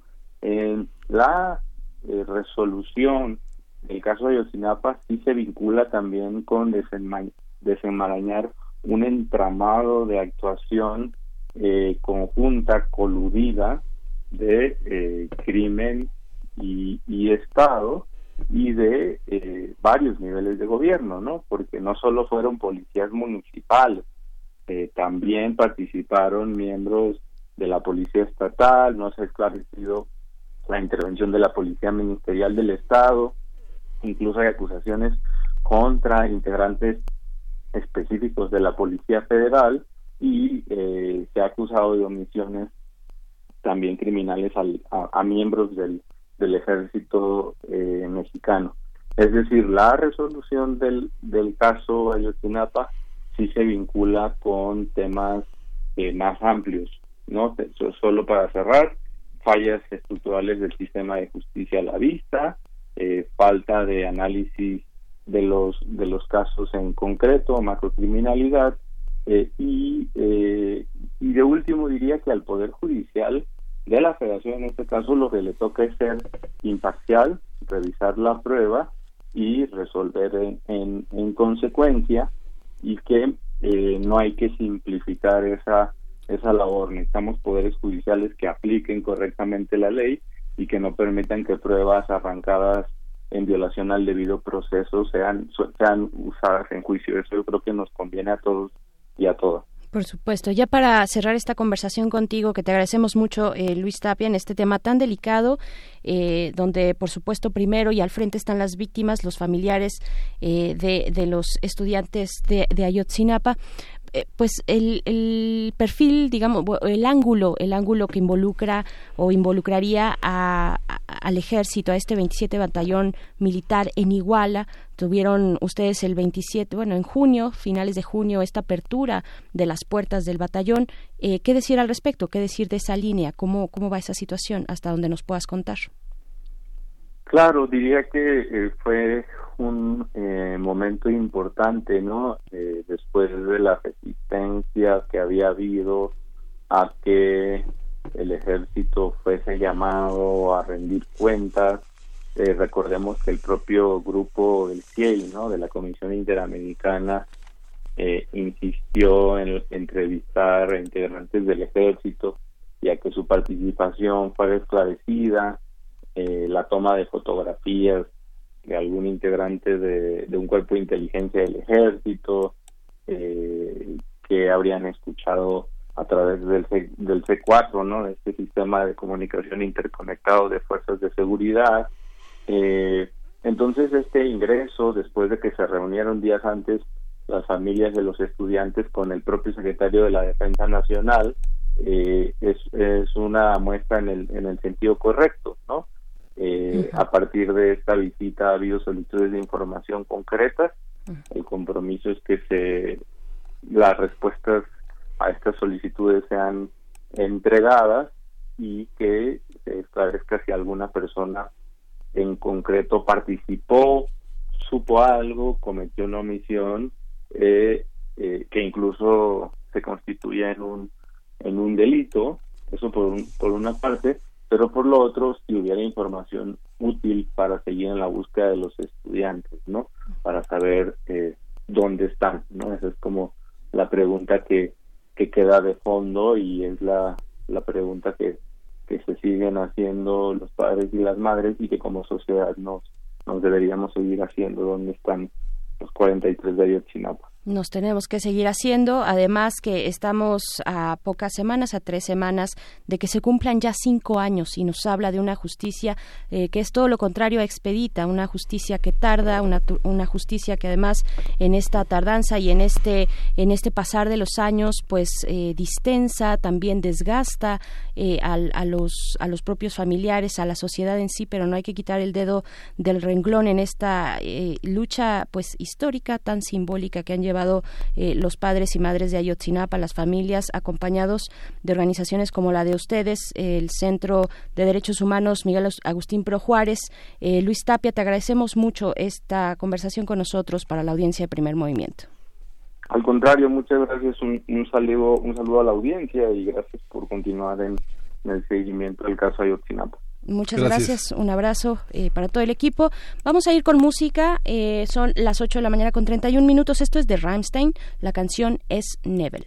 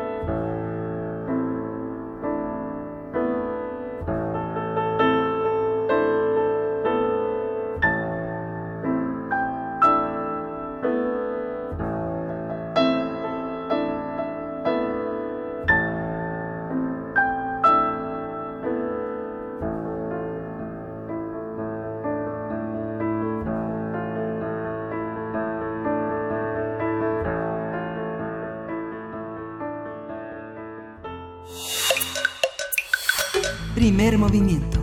Hacemos comunidad. Nota Internacional. Con 327 votos a favor y 299 en contra, la Cámara de Comunes de Gran Bretaña aprobó la, la, proposición de ley que exige al primer ministro Boris Johnson lograr un acuerdo con la Unión Europea antes del próximo 19 de octubre. En caso de lograr un acuerdo, Boris Johnson tendría que pedir una prórroga del Brexit a la Unión Europea hasta el 31 de enero de 2020. La respuesta del primer ministro fue anunciar que se llamarán elecciones generales el próximo 15 de octubre que permitan realizar el Brexit con o sin acuerdo antes del 31 de octubre. Para llevar a cabo estas nuevas elecciones generales se requiere que dos terceras partes de la Cámara respalden la propuesta, eh, las cuales no han conseguido, no ha conseguido hasta el momento. Cabe señalar que eh, pese, bueno, que a este caso se le agrega la recién llegada a Irlanda del vicepresidente de Estados Unidos Mike Pence, que eh, bueno, de quien se espera que declare el apoyo del gobierno de Trump a Johnson. Vamos a conversar sobre lo que sucedió en el Parlamento británico en los días pasados, qué pasa con el gobierno de Boris Johnson y qué perspectivas se anuncian. Está con nosotros Alma Rosa Amador Iglesias, ella es licenciada en Relaciones Internacionales y maestra en Estudios Profesionales por la UNAM. Actualmente es profesora del Centro de Relaciones Internacionales de la Facultad de Ciencias Políticas y Sociales. Bienvenida, Alma Rosa. Hola, muy buenos días, gracias. Colaboradora habitual para el tema eh, del Brexit, para lo que está ocurriendo, lo que ha ocurrido, eh, que nos tiene, como ya lo hemos dicho, al borde del asiento. Eh, profesora Alma Rosa, ¿qué, ¿qué decir de este nuevo momento, esta secuencia de hechos que se están dando en el Parlamento? Sí, comentábamos antes de iniciar que pues nos dan mucho material los ingleses en este momento, ¿no? Em, y es un asunto que tiene, por supuesto, en primera instancia el reflector puesto sobre la relación de Reino Unido con la Unión Europea. ¿no? Este es el eh, primer factor que tenemos que considerar, pero creo que también eh, da cuenta de un proceso interno, partidista, eh, muy, muy peculiar. ¿no? Vamos para allá. ¿Qué es lo que pasó? El, día de ayer se aprobó en el Parlamento eh, británico, en la Cámara Baja, la Cámara de los Comunes, una ley que impide, que bloquea toda posibilidad de que la Unión Europea, perdón, de que el Reino Unido eh, se retire sin someter a consideración la posibilidad de negociar un nuevo acuerdo con la Unión Europea. Em, esta es una medida relevante porque la semana pasada hablábamos de que Boris Johnson estaba eh, afinando la máquina, ¿no? Que estaba recurriendo a todos estos elementos, estas posibilidades en la jerga parlamentaria, en la práctica parlamentaria, para eh, pues poder proceder a esta retirada de eh, Reino Unido del contexto de la Unión Europea. Em, la semana pasada la anotación en todo caso fue a favor de Boris Johnson el día de ayer la anotación fue para la Cámara de los Comunes. Así es, así nos traen. Así nos traen. Entonces, esto, bueno, está emocionante como eh, partido de tenis con Rafael Nadal y quien quiera, ¿no? Em, entonces, lo que ayer se eh, aprueba en esta Cámara Baja se somete a consideración a partir de hoy. Están debatiendo, ¿no? Este, hace ratito estaba yo viendo, escuchando los debates que están muy interesantes en la Cámara Alta. ¿Sí? Mm. Creo que aquí la primera acotación que habría que hacer es, a ver, ¿de qué estamos hablando con esta ley? Esto es un esfuerzo, es una iniciativa que está tomando eh, de primera instancia la Cámara de los Comunes, parte integrante del Parlamento británico, para eh, impedir que Reino Unido se salga de la Unión Europea sin un acuerdo. ¿sí? Hay que recordar a, nuestros escuchas que ya existe un acuerdo que fue el que negoció Theresa May eh, con la Unión Europea para eh, darle seguimiento para afinar los detalles de este divorcio, de esta separación de estas dos entidades, Reino Unido y la Unión Europea. El asunto es que Theresa May sometió a consideración del Parlamento este acuerdo tres veces y las tres veces fue rechazado. En parte eso explica la, la caída de esta eh, Theresa May, la retirada de la primera magistratura del Reino Unido, ¿no? Cuando llega Boris Johnson, llega pues prácticamente con la espada desenvainada, ¿no? Y dice, bueno, la decisión en el referéndum de junio del 16, la decisión ciudadana fue, vámonos de la Unión Europea. Hay que ajustarnos, hay que eh, someternos a ese mandato soberano, ¿sí? Que el pueblo eh, dejó escuchar hace más de tres años. Eh, Boris Johnson lo que está haciendo es recuperar esta bandera de la soberanía del pueblo para decir, nos queremos ir, los ingleses se quieren salir de la Unión Europea. Eh, pero en el camino se están atravesando muchas cosas. Eh, la primera observación que yo tendría es que el eh, ejercicio parlamentario que está desarrollando el Reino Unido actualmente nos puede dar muchas lecciones, no solamente en el marco de las relaciones intereuropeas, sino también en el marco de la construcción de consensos y la idea de la democracia en el siglo XXI. ¿no? Em, lo del día de ayer es relevante porque en automático ya le está poniendo un candado a la intención de Boris Johnson, que era eh, prácticamente negociar por su cuenta a nivel ejecutivo mm. eh, con la Unión Europea, ¿no? que era un poco lo que nos quedamos en el episodio de la semana, anterior. ¿no? Lo que está sucediendo con este nuevo episodio en esta telenovela inglesa ¿no? es que el Parlamento hizo lo suyo. ¿no? Como buen movimiento en jugada de ajedrez, el Parlamento dice, perfecto, yo también entonces voy a detonar todos los mecanismos que tengo para hacer valer la soberanía del pueblo. Y entonces aquí tenemos dos visiones de lo que significa ser soberano y de lo que el pueblo quiere, ¿no? Lo que sea que eso signifique. El Parlamento lo que está haciendo a través de la Cámara de los Comunes es agotar todas las posibilidades de que Reino Unido se salga de la Unión Europea sin un acuerdo. Y esto nos importa porque tiene una serie de implicaciones a nivel comercial, político, social, por supuesto, y la magnitud de las repercusiones a nivel internacional también son relevantes. ¿no? Ya se hablaba de la presencia del eh, vicepresidente en eh, el, proceso, el vicepresidente estadounidense en este proceso. ¿no? Hay que hablar de que una, uno de los aspectos por los cuales Reino Unido ya no quiere seguir dentro de la Unión Europea es que al formar parte de este mecanismo de integración hay que someterse, por supuesto, a procesos y tomas de decisiones a nivel comunitario, particularmente en el ámbito de lo comercial. Reino Unido no puede, por su parte, negociar acuerdos comerciales. ¿sí? Tiene que someterse a las reglas que la Unión Europea como bloque ha dispuesto. Si Reino Unido se sale de la Unión Europea, puede negociar libremente con quien guste. Y el primer actor en el que estamos pensando precisamente es Estados Unidos. ¿no? Donald Trump, en la más reciente reunión del G7 en Biarritz, eh, se acercó con Boris Johnson y le dijo, oye, bueno, eh, tú eres el primer ministro, eh, toma las decisiones y toma las iniciativas que, que sean pertinentes porque Reino Unido debe ser capaz de negociar por sí solo en, en, aras precisamente del ejercicio de la soberanía. ¿no? Entonces, ya metimos otra visión de soberanía en ese sentido, ¿no? Parece que la idea que está prevaleciendo en estos líderes que ya estudiamos aquí, que tienen un perfil muy conservador, muy populista, em, tiene que ver con que la soberanía prácticamente pasa por el filtro de no preguntarle a nadie. ¿Sí? Entonces, ya tenemos tres acepciones, tres aproximaciones a esta idea de la soberanía que nos va dando cuenta de la complejidad del asunto. ¿no? ¿Qué sucede? el día de hoy se empieza a discutir esta eh, ley en la Cámara Alta, la Cámara de los Lores. Lo del día de ayer fue muy relevante porque en el equilibrio de poderes dentro del Reino Unido, la Cámara de los Comunes es muy importante. La Cámara de los Comunes tiene un papel de control pero también de iniciativa legislativa, ¿sí? fundamental. Y eh, la Cámara de los Lores, si bien tiene un papel preponderante, creo que ya tiene una línea marcada, sugerida, insinuada, ¿no? por esta Cámara de los Comunes. Entonces, me parece que aquí lo más relevante es que eh, el Parlamento inglés en bloque está tratando de agotar las posibilidades para negociar un nuevo acuerdo, ¿no? ¿Cuáles son los ritmos? ¿Qué es lo que sigue? Oficialmente, el 31 de octubre es el día límite para que el Río Unido, para que Reino Unido se retire de la Unión Europea.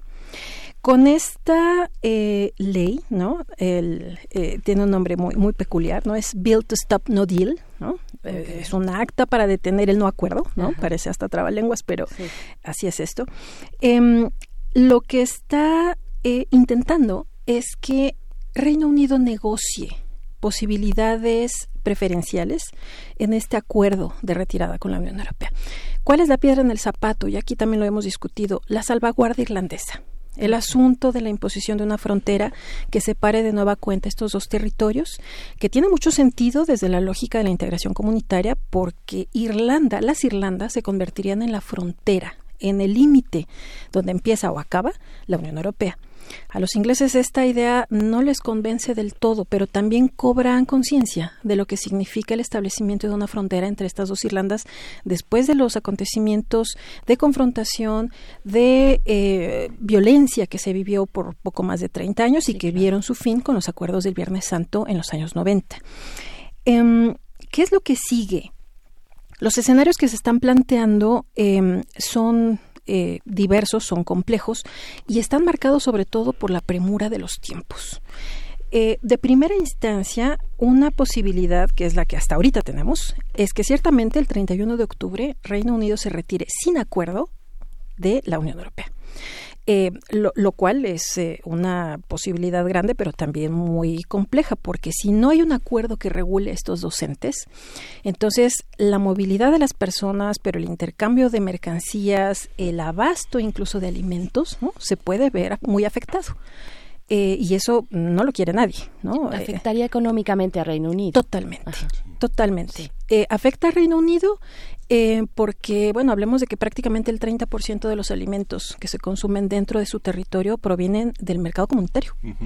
Si se retiran sin un acuerdo, lo primero que va a suceder es un alza en los precios de los alimentos, los productos básicos y en general de los servicios porque hay que recordar que en el esquema de la Unión Europea lo que se hace es disminuir o incluso eliminar aranceles.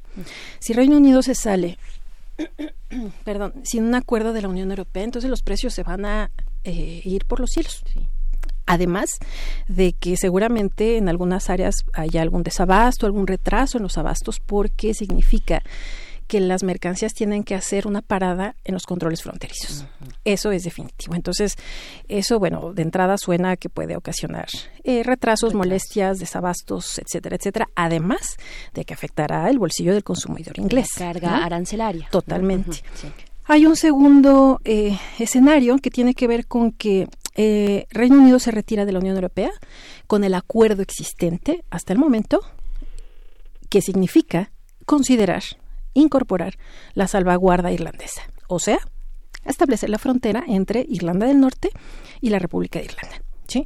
Esto es hasta ahora lo que se tiene eh, mucho más construido, mucho más afinado con la Unión Europea. Hay una tercera posibilidad que eh, justamente ustedes ya mencionaban en el resumen. Em, si para mediados de octubre, el 19 de octubre como tal, no hay un acuerdo negociado de nueva cuenta con la Unión Europea o el que ya existe que sea aprobado por el Parlamento, entonces lo que va a proceder es que se extiende el periodo de espera para negociar alguna posibilidad de salida mucho más eh, benéfica para ambas partes hasta el 31 de enero de 2020. O sea, nos vamos 90 días más en esta novela y yo con gusto sigo visitándolos para hablar y discutir de estos temas. ¿no? Em, la última opción el cuarto escenario que se dibuja es que se cancele la invocación al artículo 50 del Tratado de Lisboa, que habla precisamente de la posibilidad de que un Estado miembro se pueda retirar de la Unión Europea. O sea, que todo lo que ha sucedido en los últimos tres años y fracción, pues se deje de lado y se renueve una relación con la Unión Europea. O sea, todo esto lo dejamos atrás, ya no queremos salirnos, nos quedamos en la Unión Europea y bueno, pues están amigos como siempre, ¿no? Eh, ¿Bajo qué bajo qué términos? Eh, ¿Cuáles serían, digamos, algún detalle de este eh, Tratado de Lisboa, el artículo 50? Em, el, Tratado de Lisboa es un documento sumamente interesante porque es el documento, el tratado más reciente que la Unión Europea y sus Estados miembros han em, celebrado y que incluye, entre muchas otras particularidades, por primera vez en la historia de la integración, esta posibilidad de que un Estado miembro se retire de manera voluntaria. Nunca nadie pensó que se pudiese invocar este artículo. Que alguien quisiera salirse de, la panacea que representa la Unión Europea. Eso. O representaba. Que alguien quisiera retirarse del club europeo, que tantas ventajas representa, pero que ciertamente también exige muchos compromisos, ¿no? El acoplarse a un ritmo institucional, político, el establecimiento de criterios económicos, financieros, muy complejos. Pero se incorpora esta, esta cláusula, este, eh, este artículo, para decir, bueno, somos tan abiertos, tan democráticos, y tan respetuosos de la soberanía nacional que vamos a incorporar esto y quien quiera invocarlo puede hacerlo. Bueno, eh, pues el que puso el, ejemplo pues fue el Reino Unido, que ya sabemos que tiene toda una historia de relación peculiar. Exactamente. ¿no? ¿Quién más? Sino el Reino Unido, ¿no? Eh, entonces, esta, esta posibilidad eh, de, de retirarse, bueno, sí que abre esta, esta expectativa de que en algún momento, si hay malestar, un Estado se pueda retirar de manera voluntaria, pero también se señala que si de manera voluntaria decide echarse para atrás, puede hacerlo. ¿no? Em, ahora mismo el escenario es eh, muy complicado porque, como decíamos, lo primero que estamos viendo es este ejercicio parlamentario, estas discusiones entre los integrantes de, las cámaras, en una confrontación eh, con, con Boris Johnson que es muy, muy interesante. Pero también estamos pensando en que el asunto con la Unión Europea no es lo único que está permeando dentro de estas discusiones parlamentarias. El reflector está puesto sobre este tema y ha costado, le ha costado la cabeza, bueno, a, Cameron, a Theresa May y bueno, Boris Johnson está eh, a consideración ¿no? de, de, lo que suceda en, en, estos días en el Parlamento. Recordemos que la semana entrante se cancelan los trabajos del Parlamento ¿no? a partir de esta eh, aprobación por parte de la reina de eh, suspender los trabajos parlamentarios. Entonces, tenemos el tiempo encima. ¿no? Em, aquí hay otra cosa por destacar que es eh, relevante, en mi opinión, el asunto de la gobernabilidad. En el sistema político de Reino Unido hay que recordar que hablamos de una monarquía parlamentaria. ¿no? La semana pasada hablábamos del papel de la reina en este sentido y llegábamos al punto de que la reina es eh, jefa de Estado y que el jefe de gobierno en este caso es el primer ministro. Entonces, la reina reina, pero no gobierna. La reina no ha tenido nada que ver directamente en los acontecimientos del día de ayer. Ella hizo su trabajo, que eh, significó cerrar el periodo de sesiones de la administración anterior suspender el Parlamento para poder entonces dar inicio a una nueva etapa dentro de este ejercicio de eh, la jefatura de gobierno que representa Boris Johnson. Em, lo que estamos viendo es que el asunto de la gobernabilidad se hace más complejo porque si Boris Johnson, al perder la mayoría en el Parlamento, no logra eh, construir algún acuerdo, hacerlo aprobar por eh, los parlamentarios en torno a la relación con la Unión Europea, también se está viendo en problemas para mantenerse en el gobierno. O sea, no es nada más cómo nos salimos o no nos salimos de la Unión Europea, es cómo gestionamos la administración diaria, cotidiana, eh, la relación con el resto del mundo, el asunto de los impuestos, ¿no? Acordémonos de que Boris Johnson también llegó con una oferta de eh, eh, favorecimiento al sistema de salud británico, de incremento en las fuerzas de seguridad que, que están protegiendo las ciudades, las calles, ¿no? Entonces, si Boris Johnson no cuenta con ese respaldo parlamentario, no solamente deberíamos preocuparnos por qué va a pasar con la relación con la Unión Europea, sino que cómo va a despachar los asuntos de gobierno día con día. Entonces, eso también nos pone en, la perspectiva eh, la pregunta de qué va a pasar. Eh, ayer en, los debates em, los parlamentarios hablaban de que eh, parece que Boris Johnson está empeñado en salirse de la Unión Europea sin ningún eh, punto intermedio, sin ninguna flexibilización. O sea, nos vamos porque nos vamos, ¿no? Él lo ha dicho en reiteradas ocasiones. Y eh, algunos de los parlamentarios hablaban de que parece que Boris Johnson se quiere quedar no solamente sin amigos europeos, sin socios europeos, sino que se está quedando sin amigos dentro de casa. Lo cual, eh, pues también pone los reflectores eh, sobre, sobre esta persona, sobre Johnson, porque el asunto es que se tienen que llegar a consensos, no solamente para discutir el futuro de la relación con el bloque europeo, sino, insisto, en cómo se van a conducir los destinos de la sociedad inglesa. Em, se le hacía también el señalamiento de que lo que existe en Reino Unido es un primer ministro, no un presidente, que también es muy interesante. Un primer ministro tiene que contar con el respaldo del Parlamento no puede manejarse por la libre. La no es un, exactamente. ¿no? es un presidente en el sentido de este poder ejecutivo que prácticamente se maneja por sí solo, ciertamente procurando respaldos, ¿no? ciertos eh, ciertas aprobaciones de parte de grupos y sectores eh, políticos diversos, pero Reino Unido no es esto. Reino Unido tiene un primer ministro, lo cual significa que forzosamente toda decisión toda eh, incorporación de nueva ley, toda relación con el exterior tiene que pasar por la aprobación del Parlamento. Y entonces, por eso, el asunto está candente. ¿no? Em, esta eh, situación de mucha tensión en términos políticos, pues también se ha visto em, eh, impactando la relación familiar, ¿no? Como dato curioso hay que señalar que em, Boris Johnson pierde la mayoría en el Parlamento porque poco más de 20 parlamentarios votan en contra de lo que Johnson está proponiendo y votan a favor entonces de lo que el Partido Liberal, que es el opositor de Johnson, está, está sugiriendo. La disciplina partidaria señalaba en este caso que todo aquel parlamentario que no estuviese de acuerdo, que no respaldara la iniciativa de Boris Johnson, iba a ser expulsado del partido.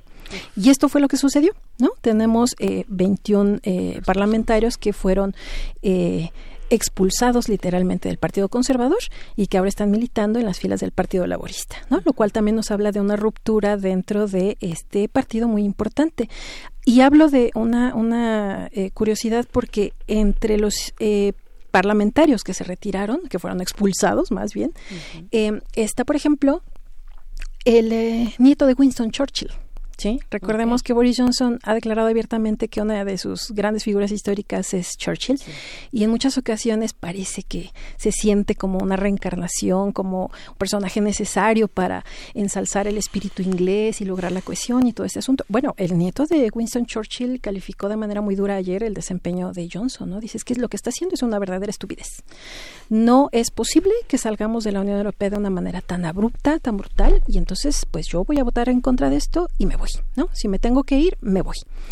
Eh, y el otro personaje em, que me parece muy peculiar es el mismo hermano de Boris Johnson, que eh, también está en contra de la eh, postura que adopta su hermano, él se llama Joe Johnson, y em, definitivamente decide retirarse, no solamente del Parlamento, sino dejar la cartera que ocupaba. Él era ministro de Universidades, Ciencia e Investigación y hablaba hace unas horas de que el conflicto entre la lealtad con la familia y la lealtad política y con el interés nacional estaba muy complicado y que entonces él mejor lo dejaba por la paz, ¿no? que él se retiraba del Parlamento, que él abandonaba la cartera que, estaba ocupando y que mejor ahí que quedara. ¿no? Entonces, nada más para que cobremos cuenta de eh, el, el, sismo que representa, la ruptura que representa esto que está sucediendo en el Parlamento y que Boris Johnson no la tiene fácil. ¿no? hasta la cocina le llegaron las tensiones. Totalmente. Totalmente. Perfecto. Pues, eh, querida Alma Rosa, Amador Iglesias, muchas gracias por estar acá de nuevo. ¿Cuándo la siguiente fecha que debemos tener en cuenta? La próxima semana cuando se acabe. Eh, eh, mañana se vota la ley que se empezó a discutir el día de hoy, que fue presentada por la Cámara de Comunes.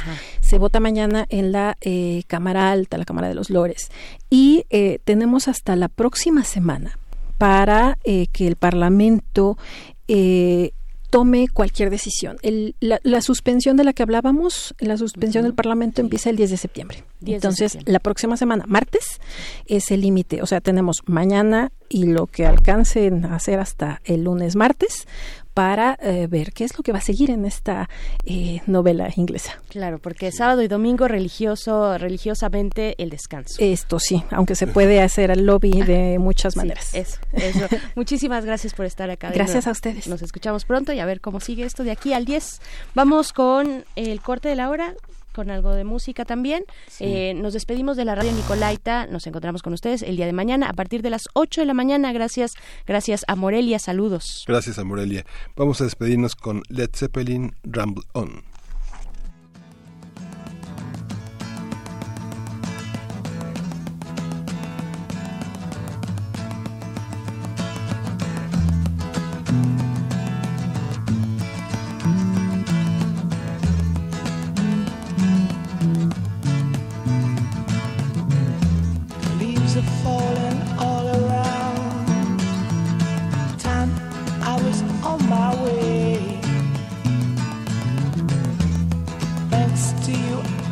Much obliged for such a pleasant stay. But now it's time for me to go.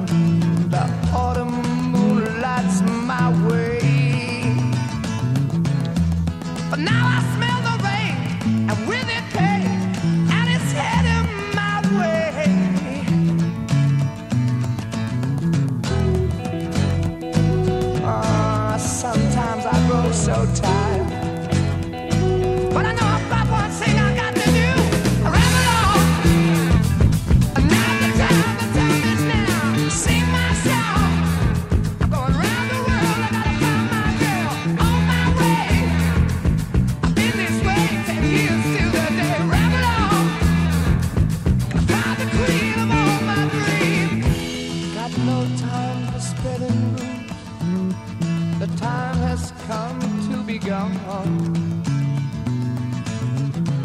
And though I held, we drank a thousand times, it's time to ramble on.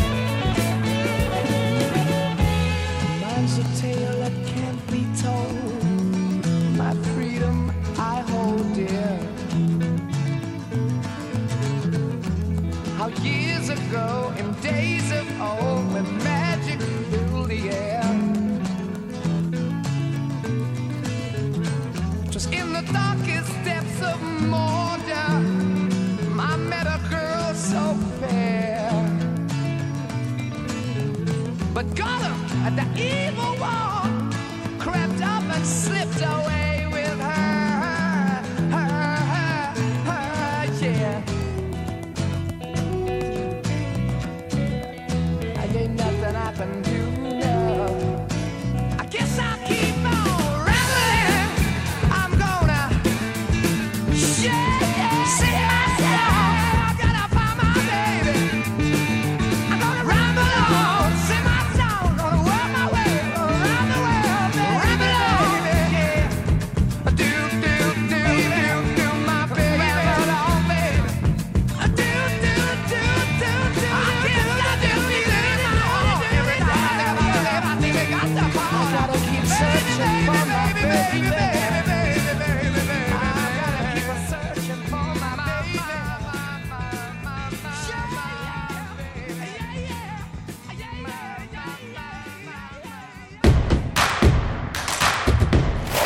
En redes sociales. Encuéntranos en Facebook como Primer Movimiento y en Twitter como arroba PMovimiento.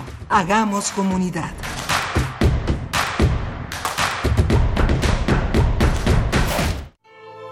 El telón acústico vuelve a levantarse en el tablado del cuadrante radiofónico para que las voces histriónicas repitan las mejores historias de un escenario invisible. Radio UNAM te invita a reescuchar los mejores radioteatros de su fonoteca en el programa Aventuras Soníricas, dirigidas por Eduardo Ruiz Aviñón, con textos de Elena Garro, Carlos Olmos, Vicente Quirarte, Roberto Coria, Frederick Durrenmatt, Edgar Allan Poe, Mary Shelley, William Polidori, H.P. Lovecraft, Bram Stoker, Samuel Beckett, Jack London, Herman Melville, entre otros todos los sábados a las 20 horas por el 96.1 de FM, Radio UNAM, Experiencia Sonora. Mi INE está hecha de confianza. Como organismo autónomo, el INE protege mis datos personales. Mi INE está hecha de participación. Con ella elijo a quien va a gobernar. Mi INE está hecha de mis sueños, mis logros, mi historia. Mi INE es lo que soy. Yo me identifico con la democracia.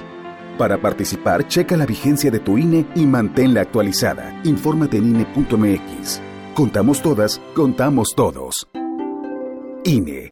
Habla Andrés Manuel López Obrador, presidente de México. Aquí estamos, como todos los días, de 6 a 7 de la mañana, de lunes a viernes, el Gabinete de Seguridad, el secretario de la Defensa, de Marina, la secretaria de Gobernación, el secretario de Seguridad Pública, el comandante de la Guardia Nacional, para recibir el parte de lo que sucede en todo el país y tomar decisiones para garantizar la paz y la tranquilidad de los mexicanos. Los compromisos se cumplen. Primer informe, Gobierno de México. Creemos en un mundo donde se escucha toda la música, toda la música, Donde el conocimiento esté abierto al mundo. Donde se ame de todas las formas. Ese mundo es posible y vamos a pelear por él. Resistencia modulada. de lunes a viernes de las 20 a las 23 horas por el 96.1 de FM, Radio UNAM. Experiencia sonora. La autonomía de la UNAM la llevamos en nuestro ADN. Es nuestra esencia y nuestro orgullo. Nos ha dado esa identidad que cada uno creamos y recreamos en las aulas, en las bibliotecas y en cada espacio. Gracias a esta identidad somos una comunidad orgullosa que ve hacia adelante. La autonomía es nuestra herencia. Es nuestra herencia. UNAM, 90 años de autonomía. Encuentra la música de primer movimiento día a día en el Spotify de Radio UNAM y agréganos a tus favoritos.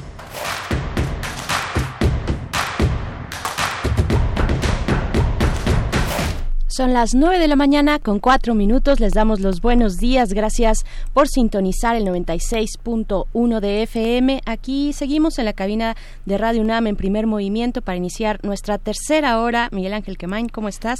Hola, Berenice, buenos días. Buenos días a todos nuestros radioescuchas, a todos aquellos que nos sintonizan desde las 7 de la mañana y los que acaban de prender su radio o entrar a navegar en internet. Hoy se, hoy se presenta, ayer les comentábamos de Beatriz Salce a propósito de los 50 años del metro, historias del metro a las 5 de la tarde en, la, en el pasaje de libros Zócalo Pino Suárez. Va a estar Elena Poniatowska que prologa el libro. Va a ser un interesante encuentro en un, en un pasaje muy muy lleno de gente seguramente va a ser difícil que pase, llega a tiempo, hay, no hay demasiadas sillas porque son lugares pequeños, pero vale mucho la pena mm, protagonizar este, este, este encuentro con los lectores a partir de estos relatos que hablan de los 50 años del metro, de Beatriz Arce. Así es, va a estar, eh, va a estar bueno, va a estar interesante. Eh, te dice sobre el tema Ayotzinapa, nos seguiremos haciendo la pregunta ¿dónde están? Gracias por la plática con Luis Tapia. También eh, por acá Refrancito manda saludos. R. Guillermo está también presente. César César Soto dice sobre el tema Ayotzinapa, proceso penal estuvo plagado de inconsistencias y errores en la indagatoria, donde evidenció la existencia de prueba ilícita que generó vulnerar la presunción de inocencia y el debido proceso. Se concedió el juicio de amparo, nos dice César Soto. También Efren 52 sobre el tema del Brexit dice eh, que este el Brexit le permitiría a Londres desatar en marcha su Global eh, Brighting, eh, supongo, el Brating, ajá, no tanto para arrojarse a los brazos de Trump ni de Washington, nos dice también por acá. Eh, Juan Gordiano, Gordiano nos dice, lo que faltó comentar es que el acuerdo que hizo Teresa May es nefasto, le pone todas las obligaciones a la Unión Europea, al Reino Unido y no tendrá voto. También nos hace un segundo comentario, dice, en realidad lo que la, Unión Europea necesita más del Reino Unido que ellos a la Unión Europea. Pues bueno, gracias, gracias por eh, comentar en nuestras redes sociales, hacemos lo posible por leer sus comentarios. Hoy tendremos pues eh, para esta tercera hora, como todos los jueves, la mesa de mundos posibles con el doctor Alberto Betancourt que ya debe estar cerca, sí, ¿verdad? Ya debe estar cerca, dice la, la productora. ya lo vi, ya, lo, vi. Ya lo, ya lo vieron por allá. Bueno, está eh, ya muy cerca el doctor Alberto Betancourt para hablar del G7, precisamente, Biarritz, el lugar donde se llevó a cabo, donde se pusieron eh, las fichas en el tablero mundial. Esto es la propuesta del día de hoy para la Mesa de Mundos Posibles del doctor Alberto Betancourt. Y después estaremos conversando, conversando acerca del tour de cine francés con Hélène Ficat, quien es vocera precisamente de este tour, del tour de cine francés que se lleva a cabo en nuestra ciudad. Y pues bueno, vamos con la poesía necesaria. Vamos con la poesía necesaria. Pues vamos entonces. Urgente. Urgente. Primer movimiento. Hacemos comunidad. Es hora de poesía necesaria. Bien, pues la selección para el día de hoy en la poesía corresponde a un grande, a un signo grande eh, y amplio de las letras en México, Rubén Bonifaz Nuño, ahora que por la mañana hablábamos de la tradición de la traducción de textos clásicos en nuestro país, eh, pues bueno, qué decir nada más solo eh, por mencionar algo del amplio legado de Bonifaz Nuño, la piedra angular en estos temas, fue fundador y director del Instituto de Investigaciones Filológicas y también director de la Biblioteca Scriptorum Grecorum et Romanorum Mexicana, y de él escucharemos el poema Desde su nudo publicado en un compilado de poesía que se titula La Flama en el Espejo de 1971, que ustedes además pueden consultar junto con una buena muestra de la poesía de Bonifaz Nuño en el portal digital de los materiales de lectura de la UNAM. Ahí está ya también en nuestras redes sociales la liga para que lo puedan seguir. Eh, en la música, eh, una morna, vamos con la voz de Cesaria Évora, la gran voz de Cabo Verde, que la semana pasada, el 27 de agosto, conmemorábamos su 78 eh, aniversario de su nacimiento en 1941. La canción que vamos a escuchar de Cesaria Évora es Sodash, una canción escrita en 1950 por Armando Seferino Soares. Según dijo Évora en una entrevista en 2006, Sodash es un sentimiento más grande que la nostalgia. Es eh, la referencia a la hora de la partida o del adiós. Así es que vamos primero con esto, con la poesía y después la música. Esto de Bonifaz Nuño, eh, desde su nudo, es el título del poema. Desde su nudo a ciegas, desde su ramazón violeta, suena encogida en su hervor la sola fuente del conjuro que te llama palabra antigua, bajo el lirio del vientre de la noche, sabes lo que no soy. Desde lejanos nombres como ciudades vienes, como pueblos de alas retenidas vienes, como bocas no saciadas. Mañana espacial entre despojos nupciales, lecho reviviente del amor de ramas liberadas sobre la herrumbre de otras hojas, juicio universal de cada instante, del tiempo matinal emerges con terrestre peso de estaciones al sol, en mi cuerpo te alimentas, orden de vida restableces, en mi corazón desgranado.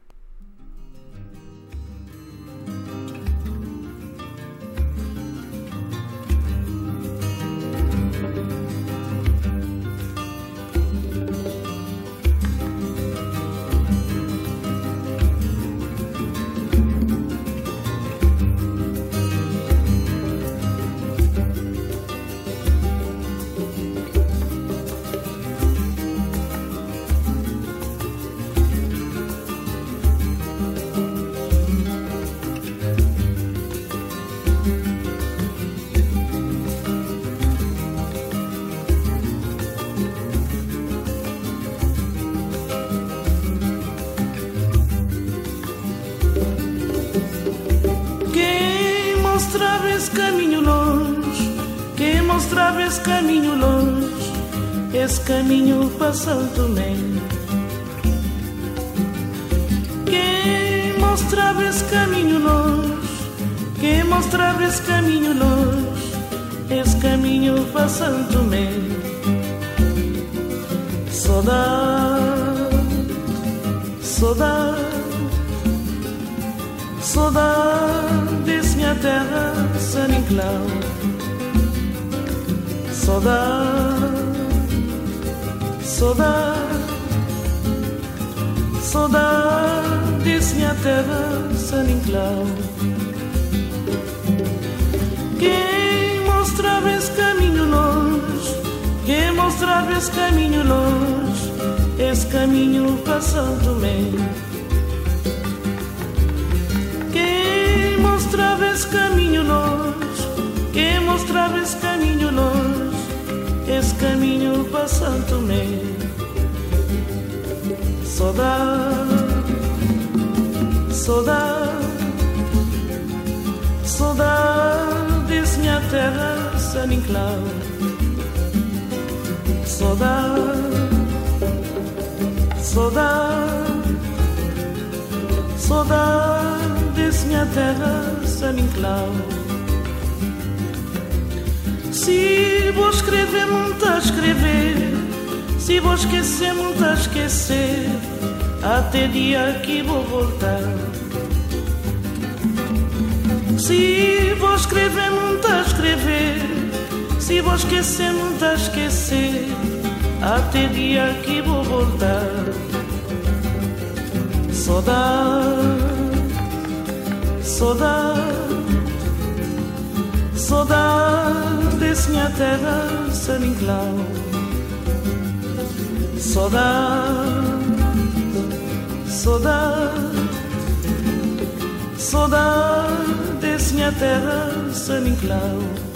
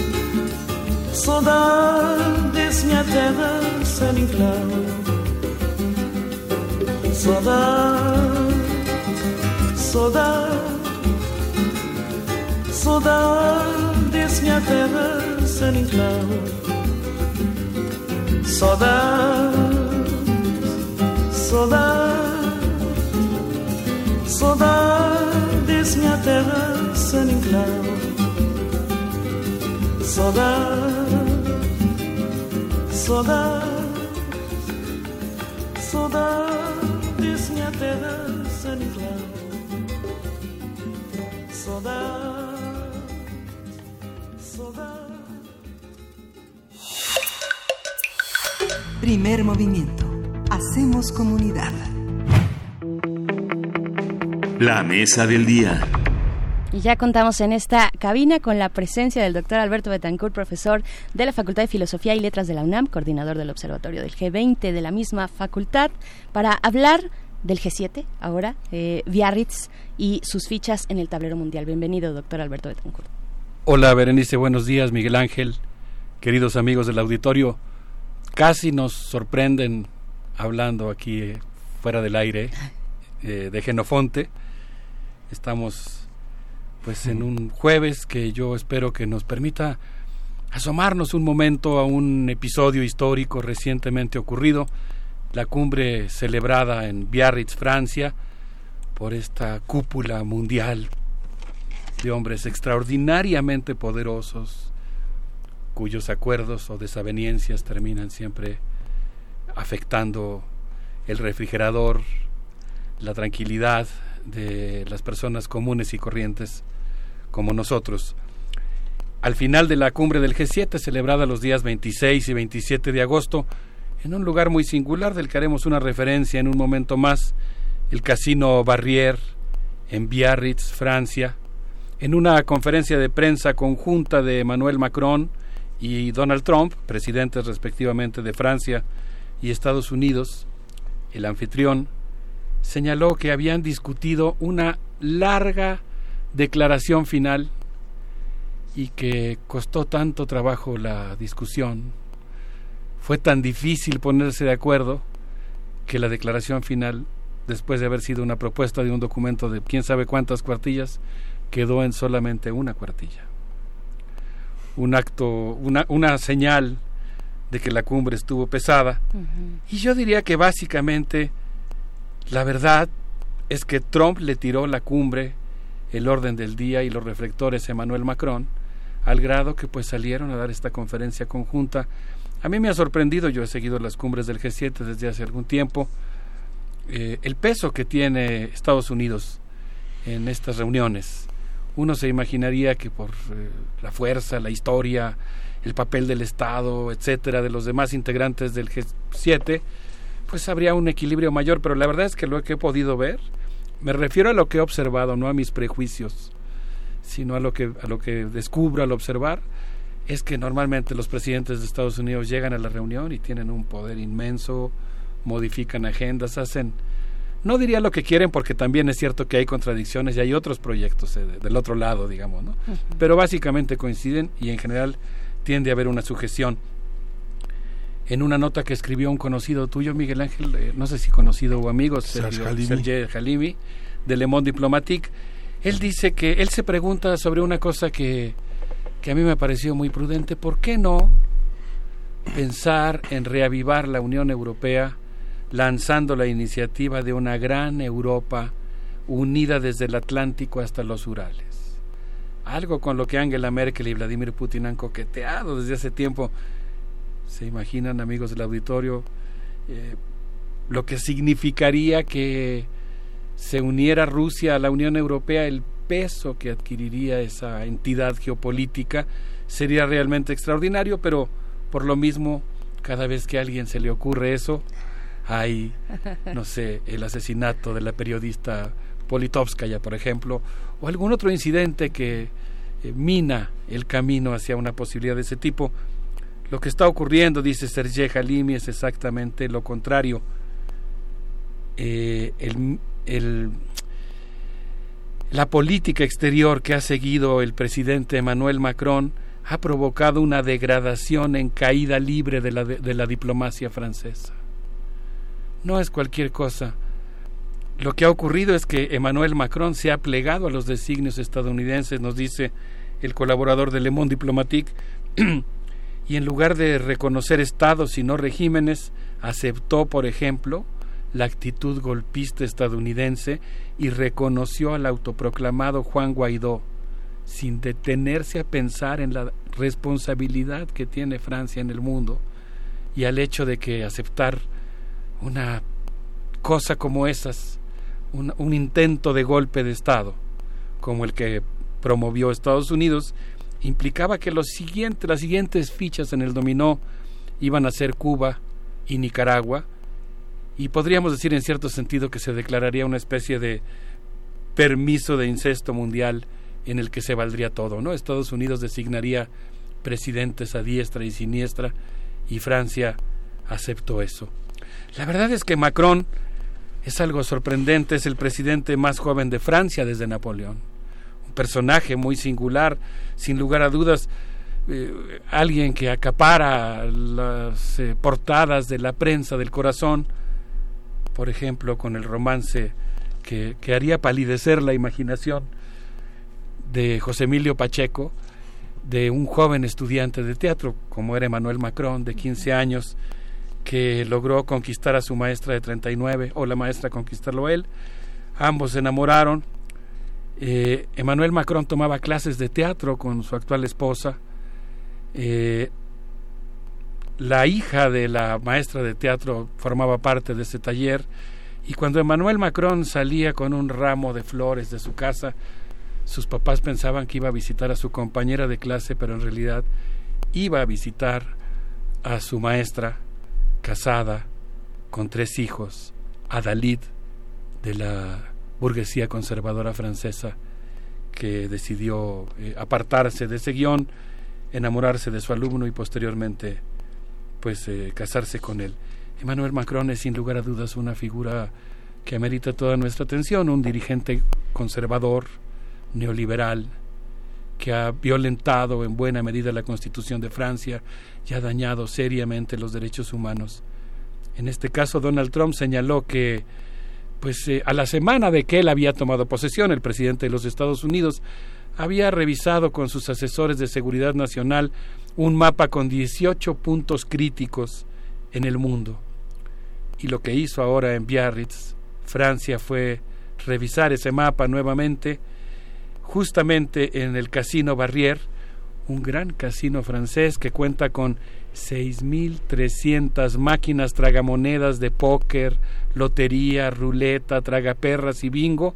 Ahí, la élite de la economía y la política mundial dispuso ejércitos y monedas en el tablero del mundo y por eso quiero proponer como tema que hoy hagamos algunos comentarios sobre esta importante reunión. Claro, claro, wow, que yo no tenía idea de ese de esa etapa de la juventud de Macron, ¿no? Para ser un, eh, para tener el perfil conservador que ahora tiene, pues es, eh, pues fue bastante disruptor, al menos en estos dos momentos que nos señalas, estudiante de teatro y además emprender una relación con su maestra, con su maestra bastantes años mayor, con la que sigue todavía.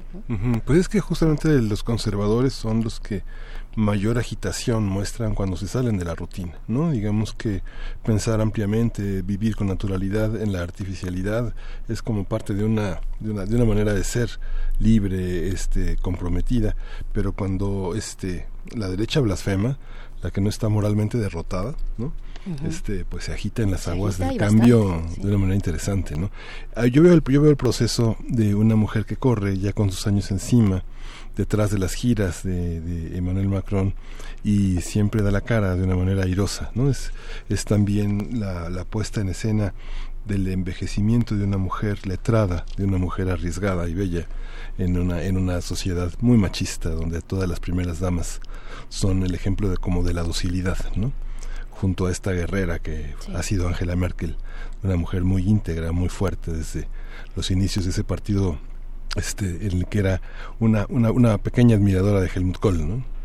Sí, hija política de Helmut Kohl. Sí, bueno, estaba yo contando sin juzgar un fragmento de la biografía del presidente conservador de Francia. Eso sí, ahí sí tomaba yo posición, cuestionando su política internacional y el daño que le ha hecho a los derechos humanos en Francia. Por lo demás, estaba yo simplemente haciendo referencia a un episodio de su biografía. Es conservador, pero no es el Frente Nacional, ¿no? Pues, híjole, yo siento que a veces se desdibuja un poco la línea, porque tienen muchas coincidencias, aunque obviamente el Frente Nacional va más allá, ¿no? Eh, en esta reunión, Emmanuel Macron eh, mm, preocupado como lo están los demás miembros de la Unión Europea por el calentamiento en el Golfo de, de, Oman, en la frontera entre Arabia Saudita, Qatar, Dubái e Irán, eh, tomó la iniciativa de hacer una llamada por teléfono con eh, al primer ministro, de, al presidente de Irán, y trató de negociar un acuerdo para pues evitar como está ocurriendo que eh, la decisión que se había tomado dos años antes entre Unión Europea, Estados Unidos e Irán, en la cual se había suspendido la producción de uranio enriquecido por parte de Irán a cambio de el reconocimiento de la soberanía de ese país, naufrague completamente. Donald Trump que estuvo en la misma conferencia de prensa de la que hemos hecho alusión, señaló que pues él ahí fue donde recordó eso cuando tomó la presidencia de los Estados Unidos, se reunió con sus asesores ante un mapa y estuvo revisando cuáles eran los puntos de conflicto en donde había fuerzas militares o políticas que desafiaban el poder estadounidense y dijo en la conferencia de prensa en Biarritz, Irán apoya a todos nuestros enemigos en esos 18 puntos del planeta. Y así lo vamos a tratar. Señaló, nosotros no queremos remover a Rouhani del poder, solamente queremos que Irán garantice que jamás tendrá armas nucleares ni misiles. Y el presidente del multimillonario estadounidense, pintoresco, millonario y peligroso, dijo, yo visité Irán hace muchos años, era un país en que prosperaban los negocios, se refiere a la época del Shah de Irán, se construían edificios y había prosperidad. Ahora no hay nada. Nadie hace siquiera pequeños negocios. Irán se aprovechó de John Kerry y del presidente Obama. Llegaron aviones Boeing 757 cargados de dinero que aterrizaron en el aeropuerto de Teherán como producto de ese acuerdo eh, firmado por Obama. Les dimos 150 mil millones de dólares y los usaron para financiar puntos de desestabilización en todo el mundo. Esta es la visión que tiene Donald Trump del conflicto con Irán y pues la verdad es que no augura nada bueno porque las cosas están eh, calentando en esa región del mundo, eh, en esa en esa zona eh, se transita transita aproximadamente el 30% del petróleo mundial, así que podemos imaginarnos que cuando hay roces navieros en esa región, pues las cosas están calentando realmente en la geopolítica mundial. Ah, una zona, una zona que, que, preocupa a muchos, una zona que se ha visto también intrincada con todas estas situaciones recientes y que llamó completamente la atención y levantó las cejas de algunos cuando el presidente de Francia, Emmanuel Macron, pues hace esta, esta llamada, ¿no? Eh, inesperada un poco también. O, no sé qué tan inesperada, pero al menos sorprendente, ¿no? Darle la palabra en este, en este, en esta escena. Del Tiene razón, creo que es algo relativamente inusual. Fue una iniciativa propia en este contexto del que estamos hablando de sometimiento de la diplomacia francesa hacia los Estados frente a los Estados Unidos, pues sonaba como una iniciativa propia, ¿no? De alguien que preocupado por la gravedad de los las tensiones militares y lo que eso puede significar para la economía mundial, porque quiero que se imaginen ustedes que en el momento en que escale unos grados el calentamiento militar en esa región del mundo, eh, los precios del petróleo se podrían disparar a niveles exorbitantes y eso, por supuesto, pues implicaría todo un problema para la economía mundial. Quizá por ahí se inscriba la iniciativa de, de Francia, una segunda hipótesis, ustedes disculparán el estar especulando con hipótesis de lo que podría ocurrir, es que estamos hablando del policía bueno y el policía malo, ¿no? Digamos, eh, Francia está jugando el papel del policía bueno invita al presidente de la República Islámica de Irán a sentarse a negociar y eh, pues eh, Donald Trump está haciendo el papel del policía malo y es el que está presionando para arrancar mayores concesiones. Estados Unidos en general está tratando de negociar todos los tratados que tenía con los diferentes estados y entidades multilaterales. Yo creo que, si les parece bien, podríamos escuchar algunas de las reverberaciones acústicas del Festival Humanité, un festival con una larga tradición de comunismo eh, libertario y humanismo en Francia, y escuchar a Moisec con esto que se llama La Aventura. A ver qué les parece y regresamos a seguir platicando de la forma en que el G7 dispuso sus tropas y su dinero en el tablero mundial. Vamos a escuchar.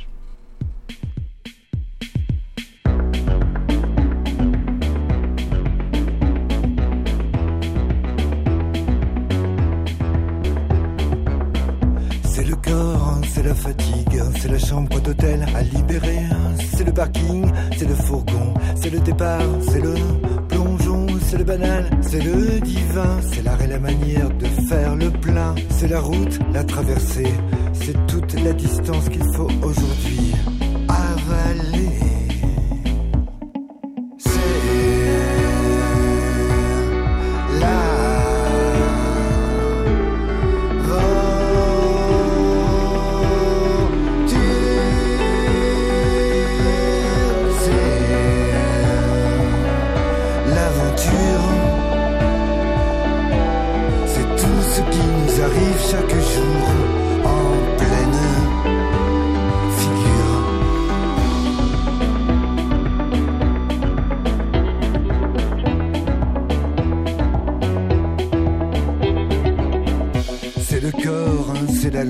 C'est l'impression d'arriver de l'étranger. C'est la lumière, c'est le soir, c'est le moment où il va falloir y aller. C'est le ventre, c'est la peur, c'est tout ce qu'on n'arrive pas à bien expliquer. C'est la grâce, c'est l'émotion, c'est tout ce pourquoi on a des larmes. Au fond.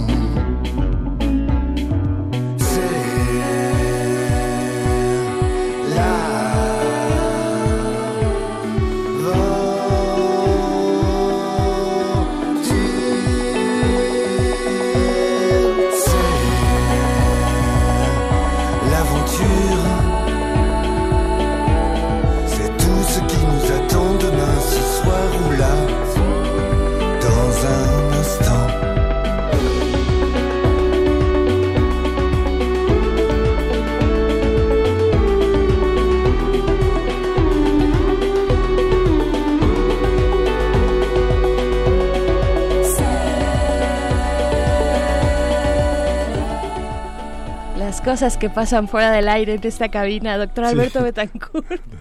Casi nos agarran con la carcajada, eh, a mí todavía un poquito, pero bueno, continuamos eh, con este tema que nos propones en esta mañana. Hay que tener cuidado con lo que dice uno en, el micrófono. En el micrófono, Cuando cree uno que está fuera del aire, porque a veces ya vemos que ocurren cosas inesperadas. Así es, pero pero no todo bajo control, al menos en esta cabina, fuera de lo que pasa en el mundo, que es de lo que nos vienes a hablar, eh, de lo que nos has estado compartiendo este tablero mundial, las fichas del tablero mundial que se movieron en Biarritz. Estoy haciendo referencia en general a un documento eh, que desde mi punto de vista es muy interesante, la conferencia conjunta eh, dictada por Emmanuel Macron y Donald Trump al término de la cumbre de Biarritz, Francia en donde se tocaron estos 10, no, no los 18 puntos, pero digamos eh, eh, los lugares del mundo en donde Estados Unidos siente que tiene eh, la necesidad de ir a disputar el poder mundial contra sus enemigos reales o imaginarios. Por supuesto, un lugar central lo ocupó el conflicto con China. Donald Trump dijo, hemos golpeado muy fuerte a China con nuestras sanciones, han perdido 3 millones de empleos estamos rompiendo sus cadenas productivas, les va a costar trabajo volver a armarlas. Eh, él estaba respondiendo al hecho de que los integrantes del G7 le plantearon que pues estaban muy preocupados, como ya ocurrió en el G20, por las consecuencias que está teniendo en, el, en la economía mundial el conflicto entre China y Estados Unidos, pero él se mantuvo en la línea que ha seguido y dijo que creo que las sanciones les han provocado muchas ganas de hacer un trato con nosotros. La verdad, bueno, él dijo que, los que el gobierno de la República Popular China había devaluado intencionalmente su moneda y ha puesto un montón de dinero en circulación. Puso a echar las máquinas que imprimen yuanes para evitar que suban los precios. Pero la verdad es que China ha navegado muy bien en estas aguas procelosas, mantiene aún su eh, saldo favorable en el intercambio comercial y a pesar de las sanciones con Estados Unidos eh, mantiene este, este saldo favorable. La verdad es que eh, yo creo que Estados Unidos también está pensando en las consecuencias que tiene para él este, estas medidas que él está tomando. El otro punto que tocaron es el de la posible invitación a Rusia a reintegrarse al G7 y volverlo a convertir una vez más en el G8. Eh, dijo Donald Trump que Rusia está construyendo un gran gasoducto eh, para abastecer de petróleo a Alemania y Angela Merkel le pagará mucho dinero a Rusia por este servicio.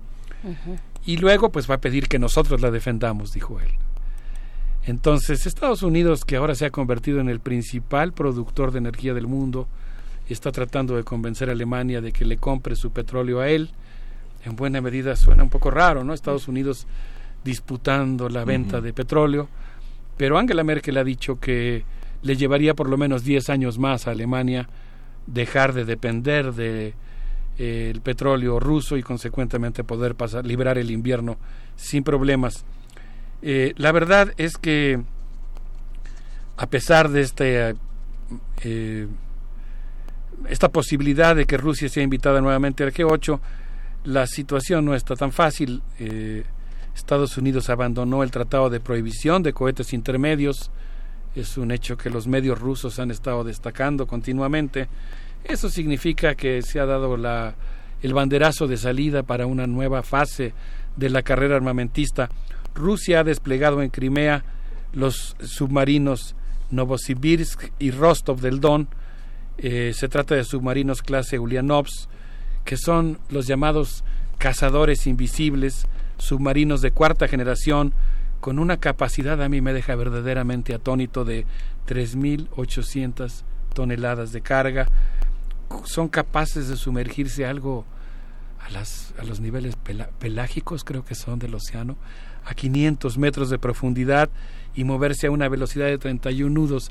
En la triada nuclear, eh, militar, la de los superbombarderos, eh, los misiles aire tierra-aire y los submarinos. Los submarinos son los más letales porque pues eh, con esta capacidad de desplazarse durante 100 días sin abastecerse de alimentos o energía, pues eso significa que salen de, del puerto de Crimea y tienen 100 días para colocarse en cualquier lugar de los océanos del mundo y poder disparar.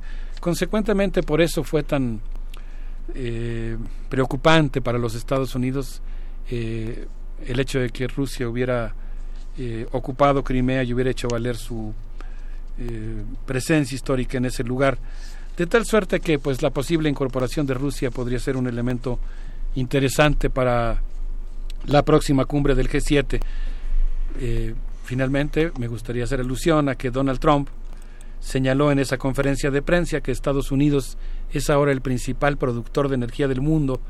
Pronto aumentaremos nuestra brecha, dijo, con nuestro más cercano competidor. Y él se jactó de haber conseguido permiso para construir el gasoducto que va, eh, que atraviesa Alaska eh, y que pasa por el Refugio Nacional de Vida Silvestre del Ártico.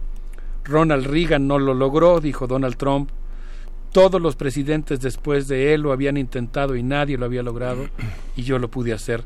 Tendremos enormes reservas de petróleo y gas y eso representa una enorme riqueza y no voy a perderla. No voy a desperdiciar con sueños de molinos de viento refiriéndose a los aerogeneradores que no funcionan bien. La verdad es que el gasoducto representa una enorme amenaza para una de las más importantes reservas de la vida silvestre y de los ecosistemas de la tundra, eh, de tal manera que constituye una pésima noticia para el medio ambiente mundial. Entonces, pues como ustedes ven, la verdad es que la cumbre del G7 eh, tocó temas muy importantes, Eh, creo que vale la pena observar lo que pasa en esos niveles de la élite mundial, porque siempre tiene muchas repercusiones en el mundo en el que vivimos.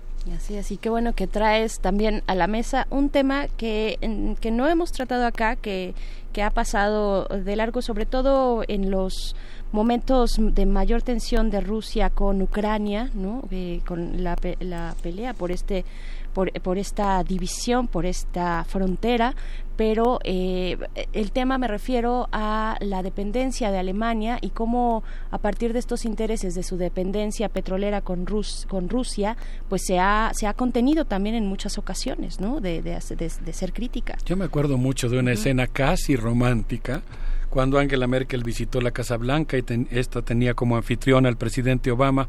Él la tomó del brazo y la llevó a pasear por el Jardín de las Rosas y le propuso porque Ustedes recuerdan, Obama, cuando llegó a la presidencia, despertó la enorme expectativa en la especie humana de que hubiera un descongelamiento de las relaciones entre Estados Unidos y Rusia, todos los beneficios que traería para la humanidad eso, ¿no? Por lo pronto, liberar económicamente todos los recursos que se gastan en la construcción de los arsenales nucleares, lo que significaría para la seguridad mundial una cierta relajación de las tensiones entre Rusia y Estados Unidos pero después, eh, sobre todo después de las de la propia política exterior de, del presidente Obama, volvieron a crisparse los ánimos entre ambos países.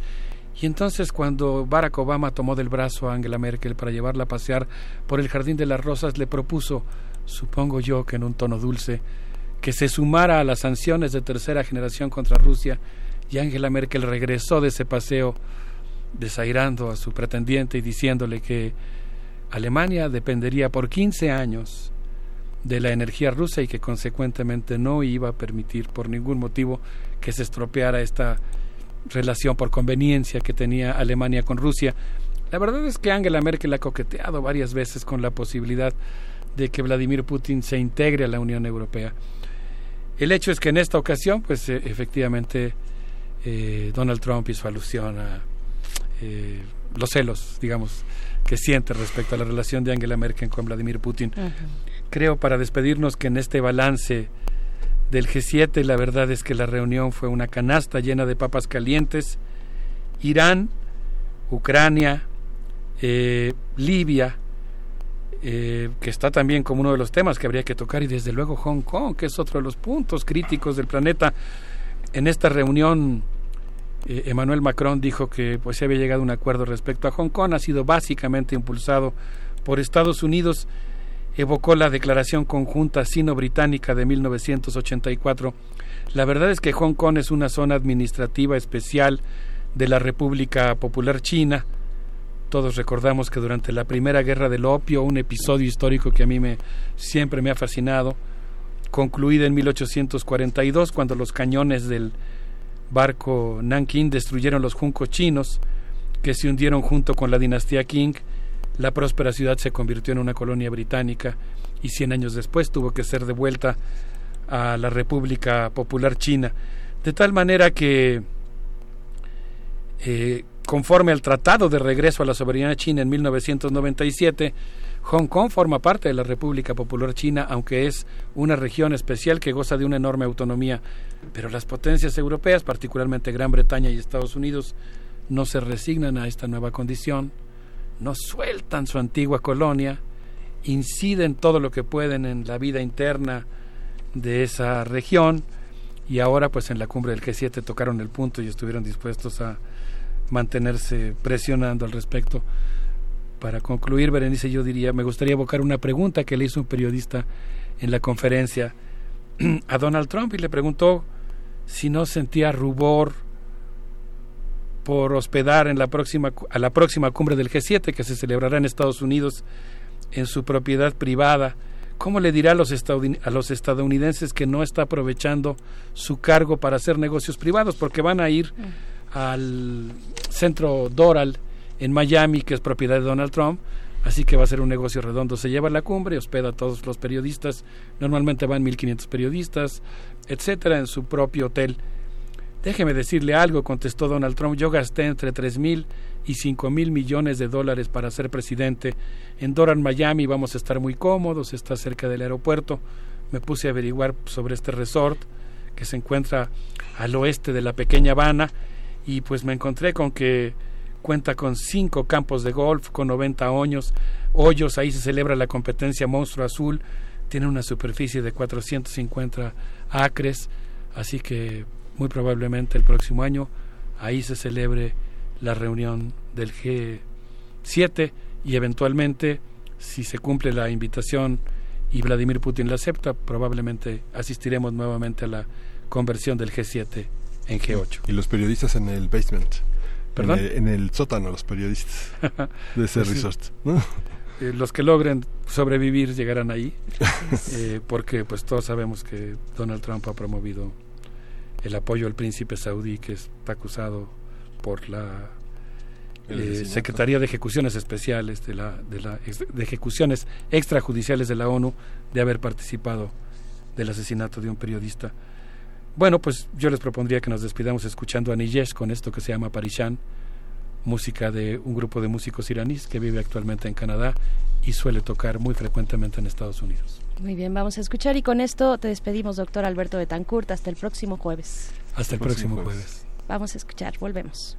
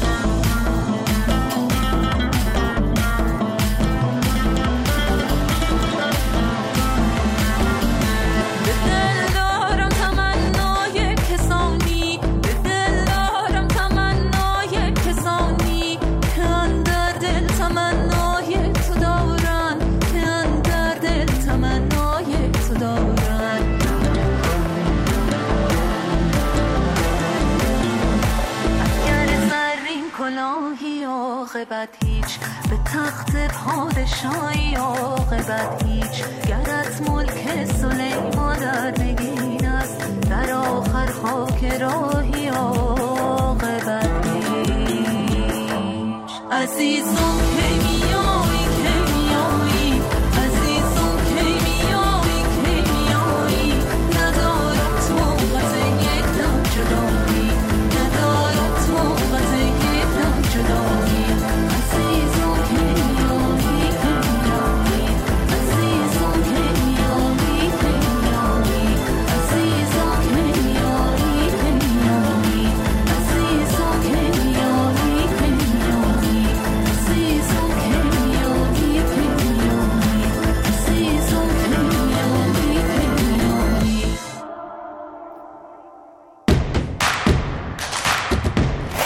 Encuentra la música de primer movimiento día a día en el Spotify de Radio UNAM y agréganos a tus favoritos.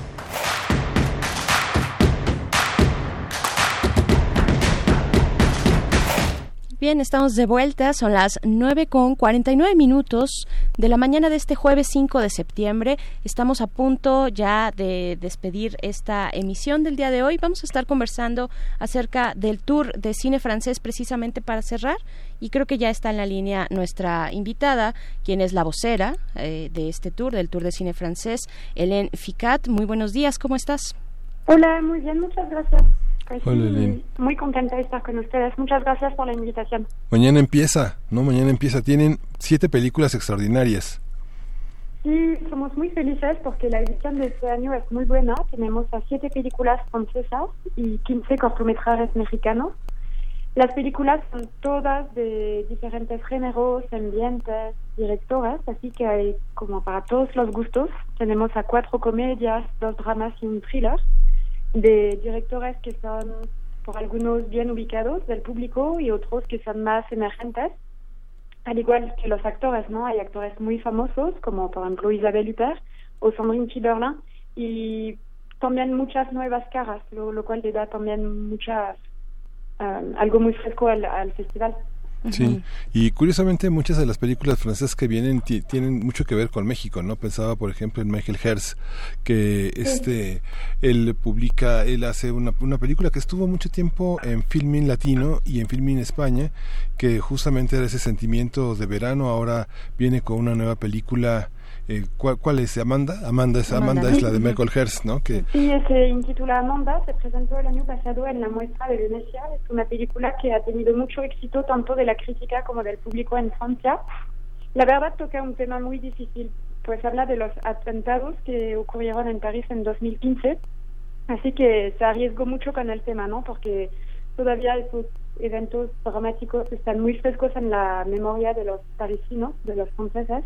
Pero la verdad, la película está hecha con una puesta en escena muy púdica, casi minimalista, eh, súper sensible. Así que, que sí es una película fuerte y, y súper bien interpretada por Vincent Lacoste, que es un actor emergente del cine francés. sí. Y pues sí, sigues el cotidiano de personajes antes y después del atentado. Y particularmente el personaje de Vincent Lacoste, que es un joven que tiene que madurar muy rápido, pues tiene que hacerse cargo de su sobrina después de la muerte de su mamá. Sí. Pues es una película muy difícil, pero también habla mucho de la resiliencia, ¿no? De la capacidad que cada uno tiene de recuperarse.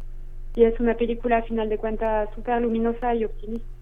Claro. Está increíble. La, la puesta en escena es muy bien hecha, la fotografía es súper cuidada. También ves mucho al París no tan turístico y te das cuenta que también esos eventos afectan al corazón de una ciudad, ¿no? En la primera parte ves la ciudad muy alegre y después pues los personajes no pueden entrar en los lugares públicos. Así que es una película bastante fuerte, pero vale mucho la pena verla también. Sí, el contexto- es un gran director. En el contexto mexicano, la muerte súbita, la desaparición de seres queridos que de pronto dejan un hueco, ha sido como el gran tema. También viene Blanco como la nieve, que es una película que hizo Anne Fontaine, que es una directora que ya conocimos mucho en algunas plataformas con Natalie X, que tiene, pues digo, ya es una mujer, es- este, debe tener 60 años ahora, es una directora muy prolija y, y también, este, como comentabas Isabel Huppert, este, esa película también es otro triángulo en, las, en los triángulos múltiples del cine de Anne Fontaine. Sí, ella es una gran directora francesa, como bien lo dijiste, tiene una carrera ya muy larga atrás de ella. Y aquí viene con una adaptación muy libre, madura, del famoso cuento de los hermanos Grimm, eh, Blanca Nieves. Pero sí, aquí es como una película muy subversiva, muy divertida, con un humor negro que te habla de la emancipación femenina. Entonces, nada que ver con Disney. Sí. es mucho más subversiva y es una película que tiene mucha libertad. Y, eh, Isabel Huppert está increíble en el papel de la mala suegra, madrastra, y sí está, está increíble eh, su actuación. Entonces es una película así que yo recomiendo mucho también para los cinéfilos porque es una gran directora con grandes actores y su sonido es como muy especial y creo que se disfruta mucho. eh. Esos, tipos de películas.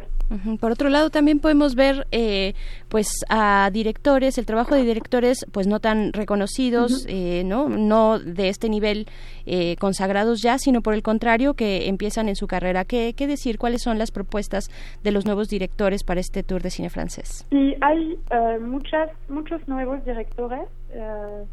Hay, por ejemplo, una ópera prima de Alexis Michalik, que es director también de teatro y actor en Francia. Él eh, presenta la película Cyrano, mon amour, que también es una película en, el, en la cual junto sus dos pasiones, ¿no? el teatro y el cine. Mm. Y un poco como en Shakespeare in Love, no sé si se acuerdan de esta película, sí. claro. o en el Birdman de Iñárritu, él quería grabar el teatro de manera muy moderna, ¿no? Y dar un homenaje a Cyrano de Bergerac, que es nuestra en Francia está considerada como la obra maestra del teatro, ¿no? Entonces, él se cuenta cómo se hizo la obra, todas las aventuras que hubo atrás de la creación de la obra, y es una película increíble sobre pues, la creación, la inspiración, lo colectivo, es una película muy linda, con un muy buen sentido del ritmo, del humor, actores increíbles, y pues así disfrutan de Cyrano Bergerac, que es un personaje de ficción que encarna el espíritu francés, así que por ejemplo esa obra es muy linda, y es una mega producción. Eh, es, para un joven director es muy impresionante el trabajo que hizo, porque tiene mucha madurez y fue nada más su ópera prima, pero él tiene mucha experiencia en el teatro, entonces se nota mucho ¿no? de dónde viene. Claro, ¿cómo se hace la selección, la curaduría de una muestra de siete películas dentro de pues todo lo que puede significar el cine francés? Sí, en Francia se producen alrededor de 300 películas al año, es muchísimo, que sí. Es, un cine muy prolífico con muchos, pues el, Estado está ayudando mucho a los jóvenes directores. Y pues sí, es un trabajo de un año de ver a muchísimas películas y al final de cuentas escoger a siete, que es el número que nos parecía bien porque así el público puede ver varias películas, ¿no? No es no son tantas, no son solamente dos, así que nos pareció bien eh, siete películas. Y sí, con los criterios pues, de que sea una programación ecléctica, con diferentes directores, unos bien ubicados, unos nuevos, que haya diferentes géneros para que el público mexicano pueda encontrar la que le vaya a gustar, básicamente. Veo en dos de los eh, de los pósters de, de, dos películas que tienen bebés o al menos el, el nombre eh, una es Mon Bebé y otra es Pupil, ¿no? Sí. Ajá. Eh, eh, ¿De qué de qué van estas dos? Sí, son películas muy lindas de dos mujeres directoras. Hay que mencionar que en este festival hay tres mujeres directoras sobre siete, lo cual está bien. Y entonces, Mi Niña es una película de Lisa Azuelos. Ella es una, también una directora que se presentó hace 10 años en el Tour de Cine Francés con la película LOL A, A como arroba. LOL, LOL, de 2012. Sí, así es. Y, y pues en esta película, Mi Niña, pues es como una película autobiografía en la cual ella cuenta la relación mamá-hija y te cuenta particularmente el momento, el momento en el cual la mamá tiene que dejar ir a su hija para que se vaya a estudiar en el extranjero. Así que es la última hija que se va del nido y es una película muy sensible, muy divertida porque es una comedia con un personaje eh, interpretado por Sandrine Kiberlin súper divertida, así que te la pasas creyendo, pero también tiene momentos de nostalgia, de se habla de una familia también monoparental, así que es una película muy linda sobre la familia en general. Sí, es muy... No, te iba a comentar que en este contexto francés que justamente la relación entre madres e hijas ha sido en las últimas dos décadas un severo cuestionamiento porque las, las mujeres eh, eh, envejecen solas y muchas de ellas terminan siendo enemigas de sus hijos, ¿no? Esta idea de la, la caniana de las madres este, hijas de sus hijas es una idea controvertida, polémica y fuerte. Aquí hay, una, hay un replanteamiento sobre la posibilidad de la amistad entre mujeres y entre generaciones y entre madres e hijas que es está visto con humor, pero es muy interesante en este planteamiento de esta directora que también tiene muchísimo. Y además su, su papá de origen marroquí, es, es todo un fenómeno también, Lisa Azuelos, ¿no? Sí, sí, sí, Ajá, su papá es marroquí, sí. Pues eh, también en estas culturas hay mucha influencia de la familia. Pupil, y Pupil es como se tradujo como en buenas manos aquí en México.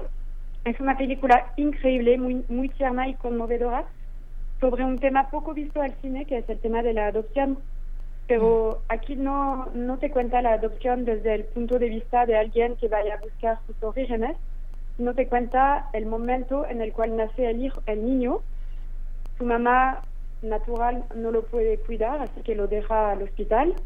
Y te cuenta en el encuentro entre una mujer de 41 años que quiere adoptar a un niño y un niño que acaba de nacer. Bien, pues, pues Se con nos esto acaba el tiempo, se nos pero- acaba el tiempo, Ay, pero este, se- nos quedamos en, en puntos suspensivos, el Enficat, para eh, invitar a nuestra audiencia a que se sume al Tour de Cine Francés, eh, que revisen la página, por supuesto, y que vayan a ver esta selección de siete películas que en este año nos están presentando, tourdecineFrancés.com. Muchísi- muchísimas gracias, Helen. Muchas gracias a ustedes. Esperemos verlos en, en las salas de cine. Así la es. verdad, la propuesta de este año es muy, muy buena. Les van a encantar. Pues muchas gracias, Ellen Ficat. Eh, nos vamos, nos despedimos ya, Miguel Ángel Quemain. Muchas gracias a ti por estar acá. Ya nos vemos mañana Cineclub, mañana Polanski. Ay, Yo claro, acuso sí. el caso Dreyfus. Vamos a ver todo Polanski, pero bueno, acaba de Te estrenar. vas a soltar, ¿verdad? Sí, sí, sí, claro, a defender a, esta, a este gran artista del siglo XX y por Muy supuesto bien. XXI. Se va a poner muy bueno, como ya se pueden dar cuenta. Nos encontramos el día de mañana gracias a la producción. Siguen aquí en compañía de Radio UNAM. Hasta pronto. Hasta Eh, pronto. Esto fue Primer Movimiento. El mundo es de la universidad. Radio UNAM presentó Primer Movimiento. El mundo desde la universidad.